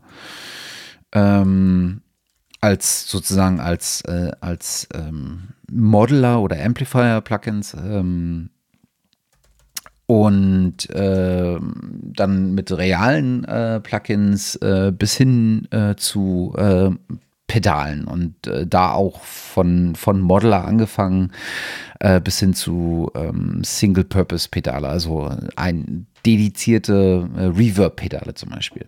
Und was ich jetzt gerade ähm, vor kurzem bekommen habe, von dem ich sehr begeistert bin, ist ein Reverb-Pedal und zwar von Walrus Audio äh, nennt sich Fathom, also im Sinne von äh, Faden, also das Maß der Tiefe bei der Meerestiefe, also so ein Ding, womit du Meerestiefe misst. War halt früher auf Segelschiffen ein Faden mit einem Bleigewicht und äh, je nachdem, wie viel Seil du oder wie viel Faden du reinlassen konntest, wusstest du halt, wie tief es war. Deswegen, deswegen die Maßeinheit Faden. Und lustig wäre es, wenn jetzt Fathom gar nicht Faden heißen würde. Na doch, Faden. Oder Lot oder ausloten. Huh, Schwein gehabt. das wäre jetzt gut gewesen. Und äh, das Ding klingt einfach mega gut. Also die Walrus Audio-Geschichten sind sowieso superb vom, äh, vom Artwork ähm, her. Also die Gestaltung der, äh, der Pedale ist, ist grandios. Da können nur wenige andere ähm, Hersteller mithalten. Aber der Klang von dem Ding ist einfach brachial. Das ist super. Du hast sehr viele Einstellmöglichkeiten. Ähm, und er gibt dir einfach so einen richtig schönen, satten, runden äh, Reverb ähm, bis hin äh, zu, ähm, je nachdem, was du haben willst, halt äh, Hall oder, äh, oder Plate. Ähm, Spring ist nicht dabei, aber äh, es gibt so, ein, so eine Einstellung, also so eine Lo-Fi-Einstellung, die ganz geil ist, hat einfach mit so einem Filter, äh, ich glaube, ein äh, Bandpassfilter, den sie da drin haben. und dann gibt es eine Einstellung vom, wie nennen sie es? Äh, weiß ich gerade nicht. Dieses klassische, äh, was du auch bei vielen Valhalla-Reverb-Elementen, ähm, dieses glitzernde obendrauf. Mm, das hat so ein bestimmten Schimmer? Schimmer, genau, danke. Äh, so eine Schimmer-Reverb-Einstellung. Äh, ist einfach toll. Ist einfach toll, ja. wenn du so, so einen ambienten Gitarrensound haben willst. Das mit einem geilen Delay. Und ich habe jetzt noch ein Delay bestellt. Ähm, ein äh, ein Ecosex ähm, Baby-Pedal, also im Prinzip ein Nachbau von diesem italienischen Guru äh, Ecosex äh, Pedal, was Pink Floyd sehr, sehr oft verwendet hat. Oh, und allein jetzt schon, das ist fantastisch. Anschmeißen und schwelgen. ist einfach super. Es macht einfach mega Spaß. Und genau das ist das, was ich, was ich so liebe an diesen, an diesen Plugins oder an diesen Tools, wenn sie dich dazu ähm, fast schon nötigen, einfach weiterzuspielen und dich dazu in die, in die, in die Situation versetzen, irgendwie Motivation alleine aus der Nutzung dieses äh, Tools äh, zu ziehen. Das ist irgendwie genau mein Ding. Das ist äh, auch den, der beste Zustand, den man erreichen kann, dass es einen immer so weiter rein zieht. Ja, ja, ja. Und, äh, weil das einfach so, so schön ist. Ja. Und ich habe halt angefangen, äh, auch so ein bisschen bei all der Zeit, die ich nicht habe, ähm, angefangen, noch zwei andere Dinge ähm, dahingehend auch zu machen. Ich habe angefangen, ähm, Pedale selber zu löten. Ach, krass. Das erste, was ich gemacht habe, ist äh, mir einen anständigen ähm, äh, äh Totschalter zu, äh, also sozusagen eine Räuspertaste als Fußpedal äh, zu bauen, weil ich mit allem anderen irgendwie äh, nicht zufrieden war. Ähm, so dass ich das jetzt äh, irgendwie einfach austreten kann und dann ist mein Mikrofon tot und ich muss nichts am Interface und nichts in der Software und so weiter und so fort machen. Äh, das ist irgendwie ganz, ganz cool. Und das nächste, was ich machen werde, ist mir ein anständiges Noise Gate äh, zu löten. Mhm. Äh, da gibt es aber auch Bausätze. Äh, äh, das mache ich, das finde ich irgendwie ganz spannend. Das ist ganz, ähm, äh, ganz, ja, ähm, befreiend, äh, das zu tun. Äh, und das nächste, was ich äh, vorhabe, beziehungsweise womit ich begonnen habe, ist, ähm, ich will ein eigenes VST-Plugin programmieren. Sehr spannend. Bin mir noch nicht sicher, welcher Anwendungszweck. Ähm, ich habe so ein bisschen was im, im Kopf, was, es, was es sein könnte. Ich habe auch so, so ein, zwei Anwendungsfälle, womit ich mit den aktuell zur Verfügung stehenden jetzt nicht ganz so zufrieden bin und so ein paar Ideen hätte, was mir eigentlich, ähm, was mir eigentlich eher vorschweben würde. Ähm, aber da bin ich noch lange nicht. Momentan bin ich einfach ähm, mal da bei der Planung, was benötigt es eigentlich, um VST-Plugin zu programmieren. Mhm was es alles braucht an funktionalen Komponenten, wie ich das Ganze umsetze, äh, woher ich eigentlich ein Interface äh, kriege, weil ich als Designer hm, ist jetzt nicht unbedingt die beste Wahl, aber muss auch nichts wahnsinnig kompliziertes sein, aber es soll ja dann doch irgendwie auch ganz angenehm zu, zu nutzen sein. Und dann gucke ich mal, wie weit ich komme und ob das, ob die Motivation mehr als nur ein paar Monate trägt und ob ich da wirklich zu einem Ergebnis komme. Aber irgendwie ist es ganz, ähm, ganz spannend, sondern hat so ein, wieder so ein Punkt so, ja, es wäre irgendwie mal ganz geil, äh, wieder ein bisschen mehr zu programmieren, äh, was auch Spaß macht. Ähm, und dann ist es irgendwie, war es irgendwie ganz ja, sinnvoller, sich ein Ziel zu suchen. Also, mal schauen. Das äh, ist wirklich sehr, sehr spannend. Vor allen Dingen dann, wie man diese Audiowelt in in Zahlen überträgt. Also es würde mich auch dann sehr interessieren. Ich hatte auch schon tausende Fragen dazu, aber das machen wir dann zur gegebenen Zeit. Ja, genau. Da muss auch noch ein bisschen äh, Schweiß den Fluss runterlaufen. Äh, ekliges Bild.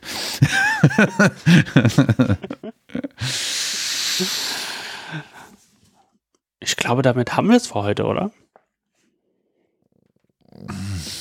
Ja. Würde würde ich sagen. Du hattest noch eine Empfehlung rein, wenn du die noch loswerden willst, ich weiß es nicht. Vielleicht nur ganz kurz. Ähm, vielleicht doch eine kurze, ja, das mache ich jetzt mal noch schnell. Und zwar ähm, gibt es ja diverse Metering-Plugins mhm. unterschiedlichster Couleur, also ähm, Realtime-Metering für Peaks, aber halt auch anderen Messmethoden wie EBU R128 zum Beispiel und und und.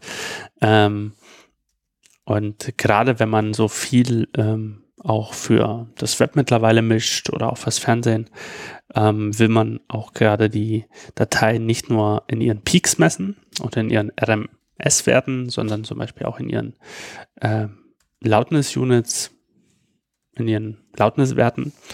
Und äh, das kann man natürlich in Realtime machen, aber es gibt auch ein ähm, Plugin oder es gibt auch diverse andere Möglichkeiten, das in offline zu tun. Das heißt, dass man Programme nimmt, wo man die Dateien einfach nur reinschmeißt und die äh, messen das durch. Und ein Plugin ist von, von ich glaube, Matt heißen die ausgesprochen. Hm, das ist äh, zu finden unter mat.digital, also M-A-A-T geschrieben. Und die haben diverse Online-Meter-Plugins und aber auch ein Offline-Meter-Plugin. Und äh, das, was ich äh, empfehlen würde, ist, sich das mal anzuschauen, ist das DR Offline MK2 Analyzer Plugin. Ähm, das, das beherrscht diverseste Arten, das so durchzumessen. Also das kann zum Beispiel ähm, True Sample Peaks messen für alle Kanäle, die in der Datei zur Verfügung stehen. Das, äh, das kann ähm, den, die Loudness Range halt messen, also was von Umf Dynamikumfang mein Signal hat. Das kann aber halt zum Beispiel auch die Integrated Loudness messen. Und äh, das Plugin ist deswegen zu empfehlen, weil das kann zum Beispiel eine Datei analysieren, aber auch einen ganzen Ordner und äh, es spuckt eine, eine Übersicht aus, die man dann sich auch als Textdatei exportieren kann. So. Und gerade wenn man mit anderen Partnern zusammenarbeitet, indem man Dateien zur Verfügung stellt, lohnt es sich durchaus, das auch auf diesen Art und Weise mal durchzumessen, ob es jetzt ein Album ist, einzelne Dateien oder viele einzelne Sounddateien, misst die durch, hat sofort eine Übersicht da und kann die auch als Textdatei exportieren und die mitschicken. Ja, cool. Sieht, sieht äh, nerdig äh, aus, auf jeden Fall äh, in der Text. Nerdig gut. In der, in der, in der Textview. Ähm, da kann ich mich gleich hinten dran schmeißen. Ähm, da habe ich auch noch äh, drei Empfehlungen. Äh, eigentlich nur, eigentlich nur zwei. Äh, ein Realtime-Metering-Plugin, was ich sehr, sehr gerne nutze, ist äh, Insight. Äh, ich glaube, mittlerweile auch in der zweiten Version erschienen von Isotope. Mhm. Ähm, gibt dir halt ein paar ganz geile äh, Features. Also äh, das, was halt äh, professionelle Metering-Plugins äh, mitbringen, von irgendwie einem äh, Level-Meter über Audio, was, was halt einstellen kannst auf die Werte, die du willst, ob du jetzt ähm, RMS willst oder ähm, Loudness Metering oder was weiß ich was, True Peak, ähm, äh, das, diese ganzen Geschichte. Es gibt dir einen, ähm, einen Stereo-Meter, äh, Meter, es gibt dir eine 3D-Ansicht äh, sozusagen von der, von der Wellenform im Sinne von äh, der Energieverteilung äh, in der Welle. Es gibt dir eine, ähm, eine äh, Spektrogramm-Ansicht. Ähm, ist einfach von der, ich finde es einfach sehr gut gemacht. Und äh, die Algorithmen, äh, äh, die da verwendet werden, sind, glaube ich, wirklich ähm, sehr, sehr gut. Äh, Finde ich ein ganz, ganz angenehmes Plugin zum Nutzen. Als, als, das kann ich nur bestätigen. Als Analyse-Plugin sozusagen. Ähm, und dann, wo wir vorhin schon bei Ian Shepard waren, ähm, und du gerade sagtest, ähm, Mixing für Online-Plattformen und sowas. Es gibt von Ian Shepard, ähm, der hat ja auch den äh, Dynamics Day äh, ins äh, Leben gerufen. Ne? Also Audio Dynamics ist ja in diesem äh, ganzen ähm, Loudness War äh, im Prinzip gewesen, äh, immer, naja, in dem Moment, wo wir immer versuchen, alle lauter zu sein, verlieren wir eigentlich sehr, sehr viel Dynamik in der Musik. Und das war immer schon irgendwie äh, bei vielen Audioprofis verschrien, weil dadurch so ein bisschen ja, die Lebhaftigkeit weggeht, äh, das Detail verloren geht, etc. Und ähm, es gibt den Dynamic Range Day, heißt er, glaube ich, äh, von Ian Shepard ins Leben gerufen, wenn ich mich nicht täusche. Ähm, wo der sozusagen sich Werke anguckt, wo dieses Verhältnis, dynamische Verhältnis sehr, sehr ausgewogen ist und dann halt äh, entsprechend den Preis vergibt, einfach um ein bisschen ähm, Aufmerksamkeit für dieses Thema zu schaffen. Und äh, Ian Shepard hat äh, halt viel äh, zum Thema ähm, Dynamics, äh, Audio Dynamics gemacht und hat unter anderem äh, auch äh, Metering-Plugins dafür entwickelt. Und ein äh, Plugin, was einfach so ein kleines Helferchen ist, ist das Loudness Penalty Plugin. Das äh, zeigt dir nämlich, wenn du das auf deinen Track legst, ähm, zeigt dir das nämlich, wie viel äh, die üblichen Musikplattformen äh, von deinem, von deiner produzierten Lautstärke nochmal abziehen oder draufgeben, wenn du den Track da hochlädst. Ne? Lädst also dein, lädst das Ding auf deinen, auf deinen Master und dann zeigt er dir an, ja, wenn du den in der Lautstärke, ähm, so wie du den jetzt gemixt hast, äh, bei YouTube hochlädst, äh, zieht YouTube nochmal 2,9 äh, äh, Loudness Units ab. Äh, Spotify zieht dann vier Loudness Units ab. Tidal packt eine drauf. Dieser zieht zwei ab oder sowas. Du kriegst also ein Gefühl dafür, äh, was diese Online-Dienste im Nachgang nochmal mit deinem Song machen äh, und was das wiederum dann bedeuten kann für den, deinen jetzigen Mix. Denn wenn die nochmal Loudness Units abziehen, heißt das natürlich, dass auch sich dein, das, das Hörgefühl deines Mixes verändert. Ja, und das ist einfach ein, wenn man Musik macht für Online-Streaming, ist das ein sehr, sehr, sehr nützliches Plugin. Äh, kostet 4, äh, 49 Dollar, äh, wenn man das als Plugin benutzen kann. Aber es gibt das auch als ähm, Web-Service ähm, unter loudnesspenalty.com. Kann man einfach seinen File hochladen äh, und kann sich das äh, Profil dann einfach auf der Website direkt ausgeben lassen. Wunderbar. Das wart von äh, meiner Warte der Empfehlungen für Metering-Plugins. lohnt sich auf jeden Fall, bei, sich beide mal einfach anzuschauen. Ja, das ist, äh, also ich nutze das jetzt nicht so wahnsinnig viel, weil ich mache halt nicht so wahnsinnig ähm, viel Musik für Streaming-Plattformen. Aber ich habe von einer ganzen Reihe von Leuten, die äh, sowas halt machen, einfach ähm, immer mal wieder gehört, ja, ich gucke dann immer am Ende des Tages äh, nochmal ähm, äh, ins Loudness Penalty ähm, oder äh, wie, wie heißt das jetzt? Doch, Loudness Penalty äh, Plugin äh, und guck, was da passiert. Und wenn ich da grün bin, dann super. Hm? Ja. Hilft ja auch sehr, es einfach abzuschätzen, wie das, ähm, wie dann am Ende die Musik zu hören sein wird. Ja. Und äh, das dementsprechend vielleicht auch anzupassen. Ja, genau. Jo, bestens. Ich glaube, wir hatten lange nicht mehr so eine lange Folge. ja. Und äh, man könnte auch sagen, wir sind lange nicht mehr oder wir haben lange nicht mehr so lange gebraucht, um zum Punkt zu kommen. Wobei diese Episode hat nicht so wirklich einen Punkt insofern. Nee, nicht wirklich. Ähm, und man könnte auch sagen, das ist jetzt, das sind mindestens zwei Folgen jetzt in einer. Genau, und vor allen Dingen äh, konsumiert sie sparsam, denn es muss fürs nächste Jahr reichen. ich weiß nicht, wir haben, es ist, äh, ich, ich glaube, wir machen einfach keine Versprechungen mehr, wann die nächste Episode kommt. Äh, nein. Es bringt ja nichts.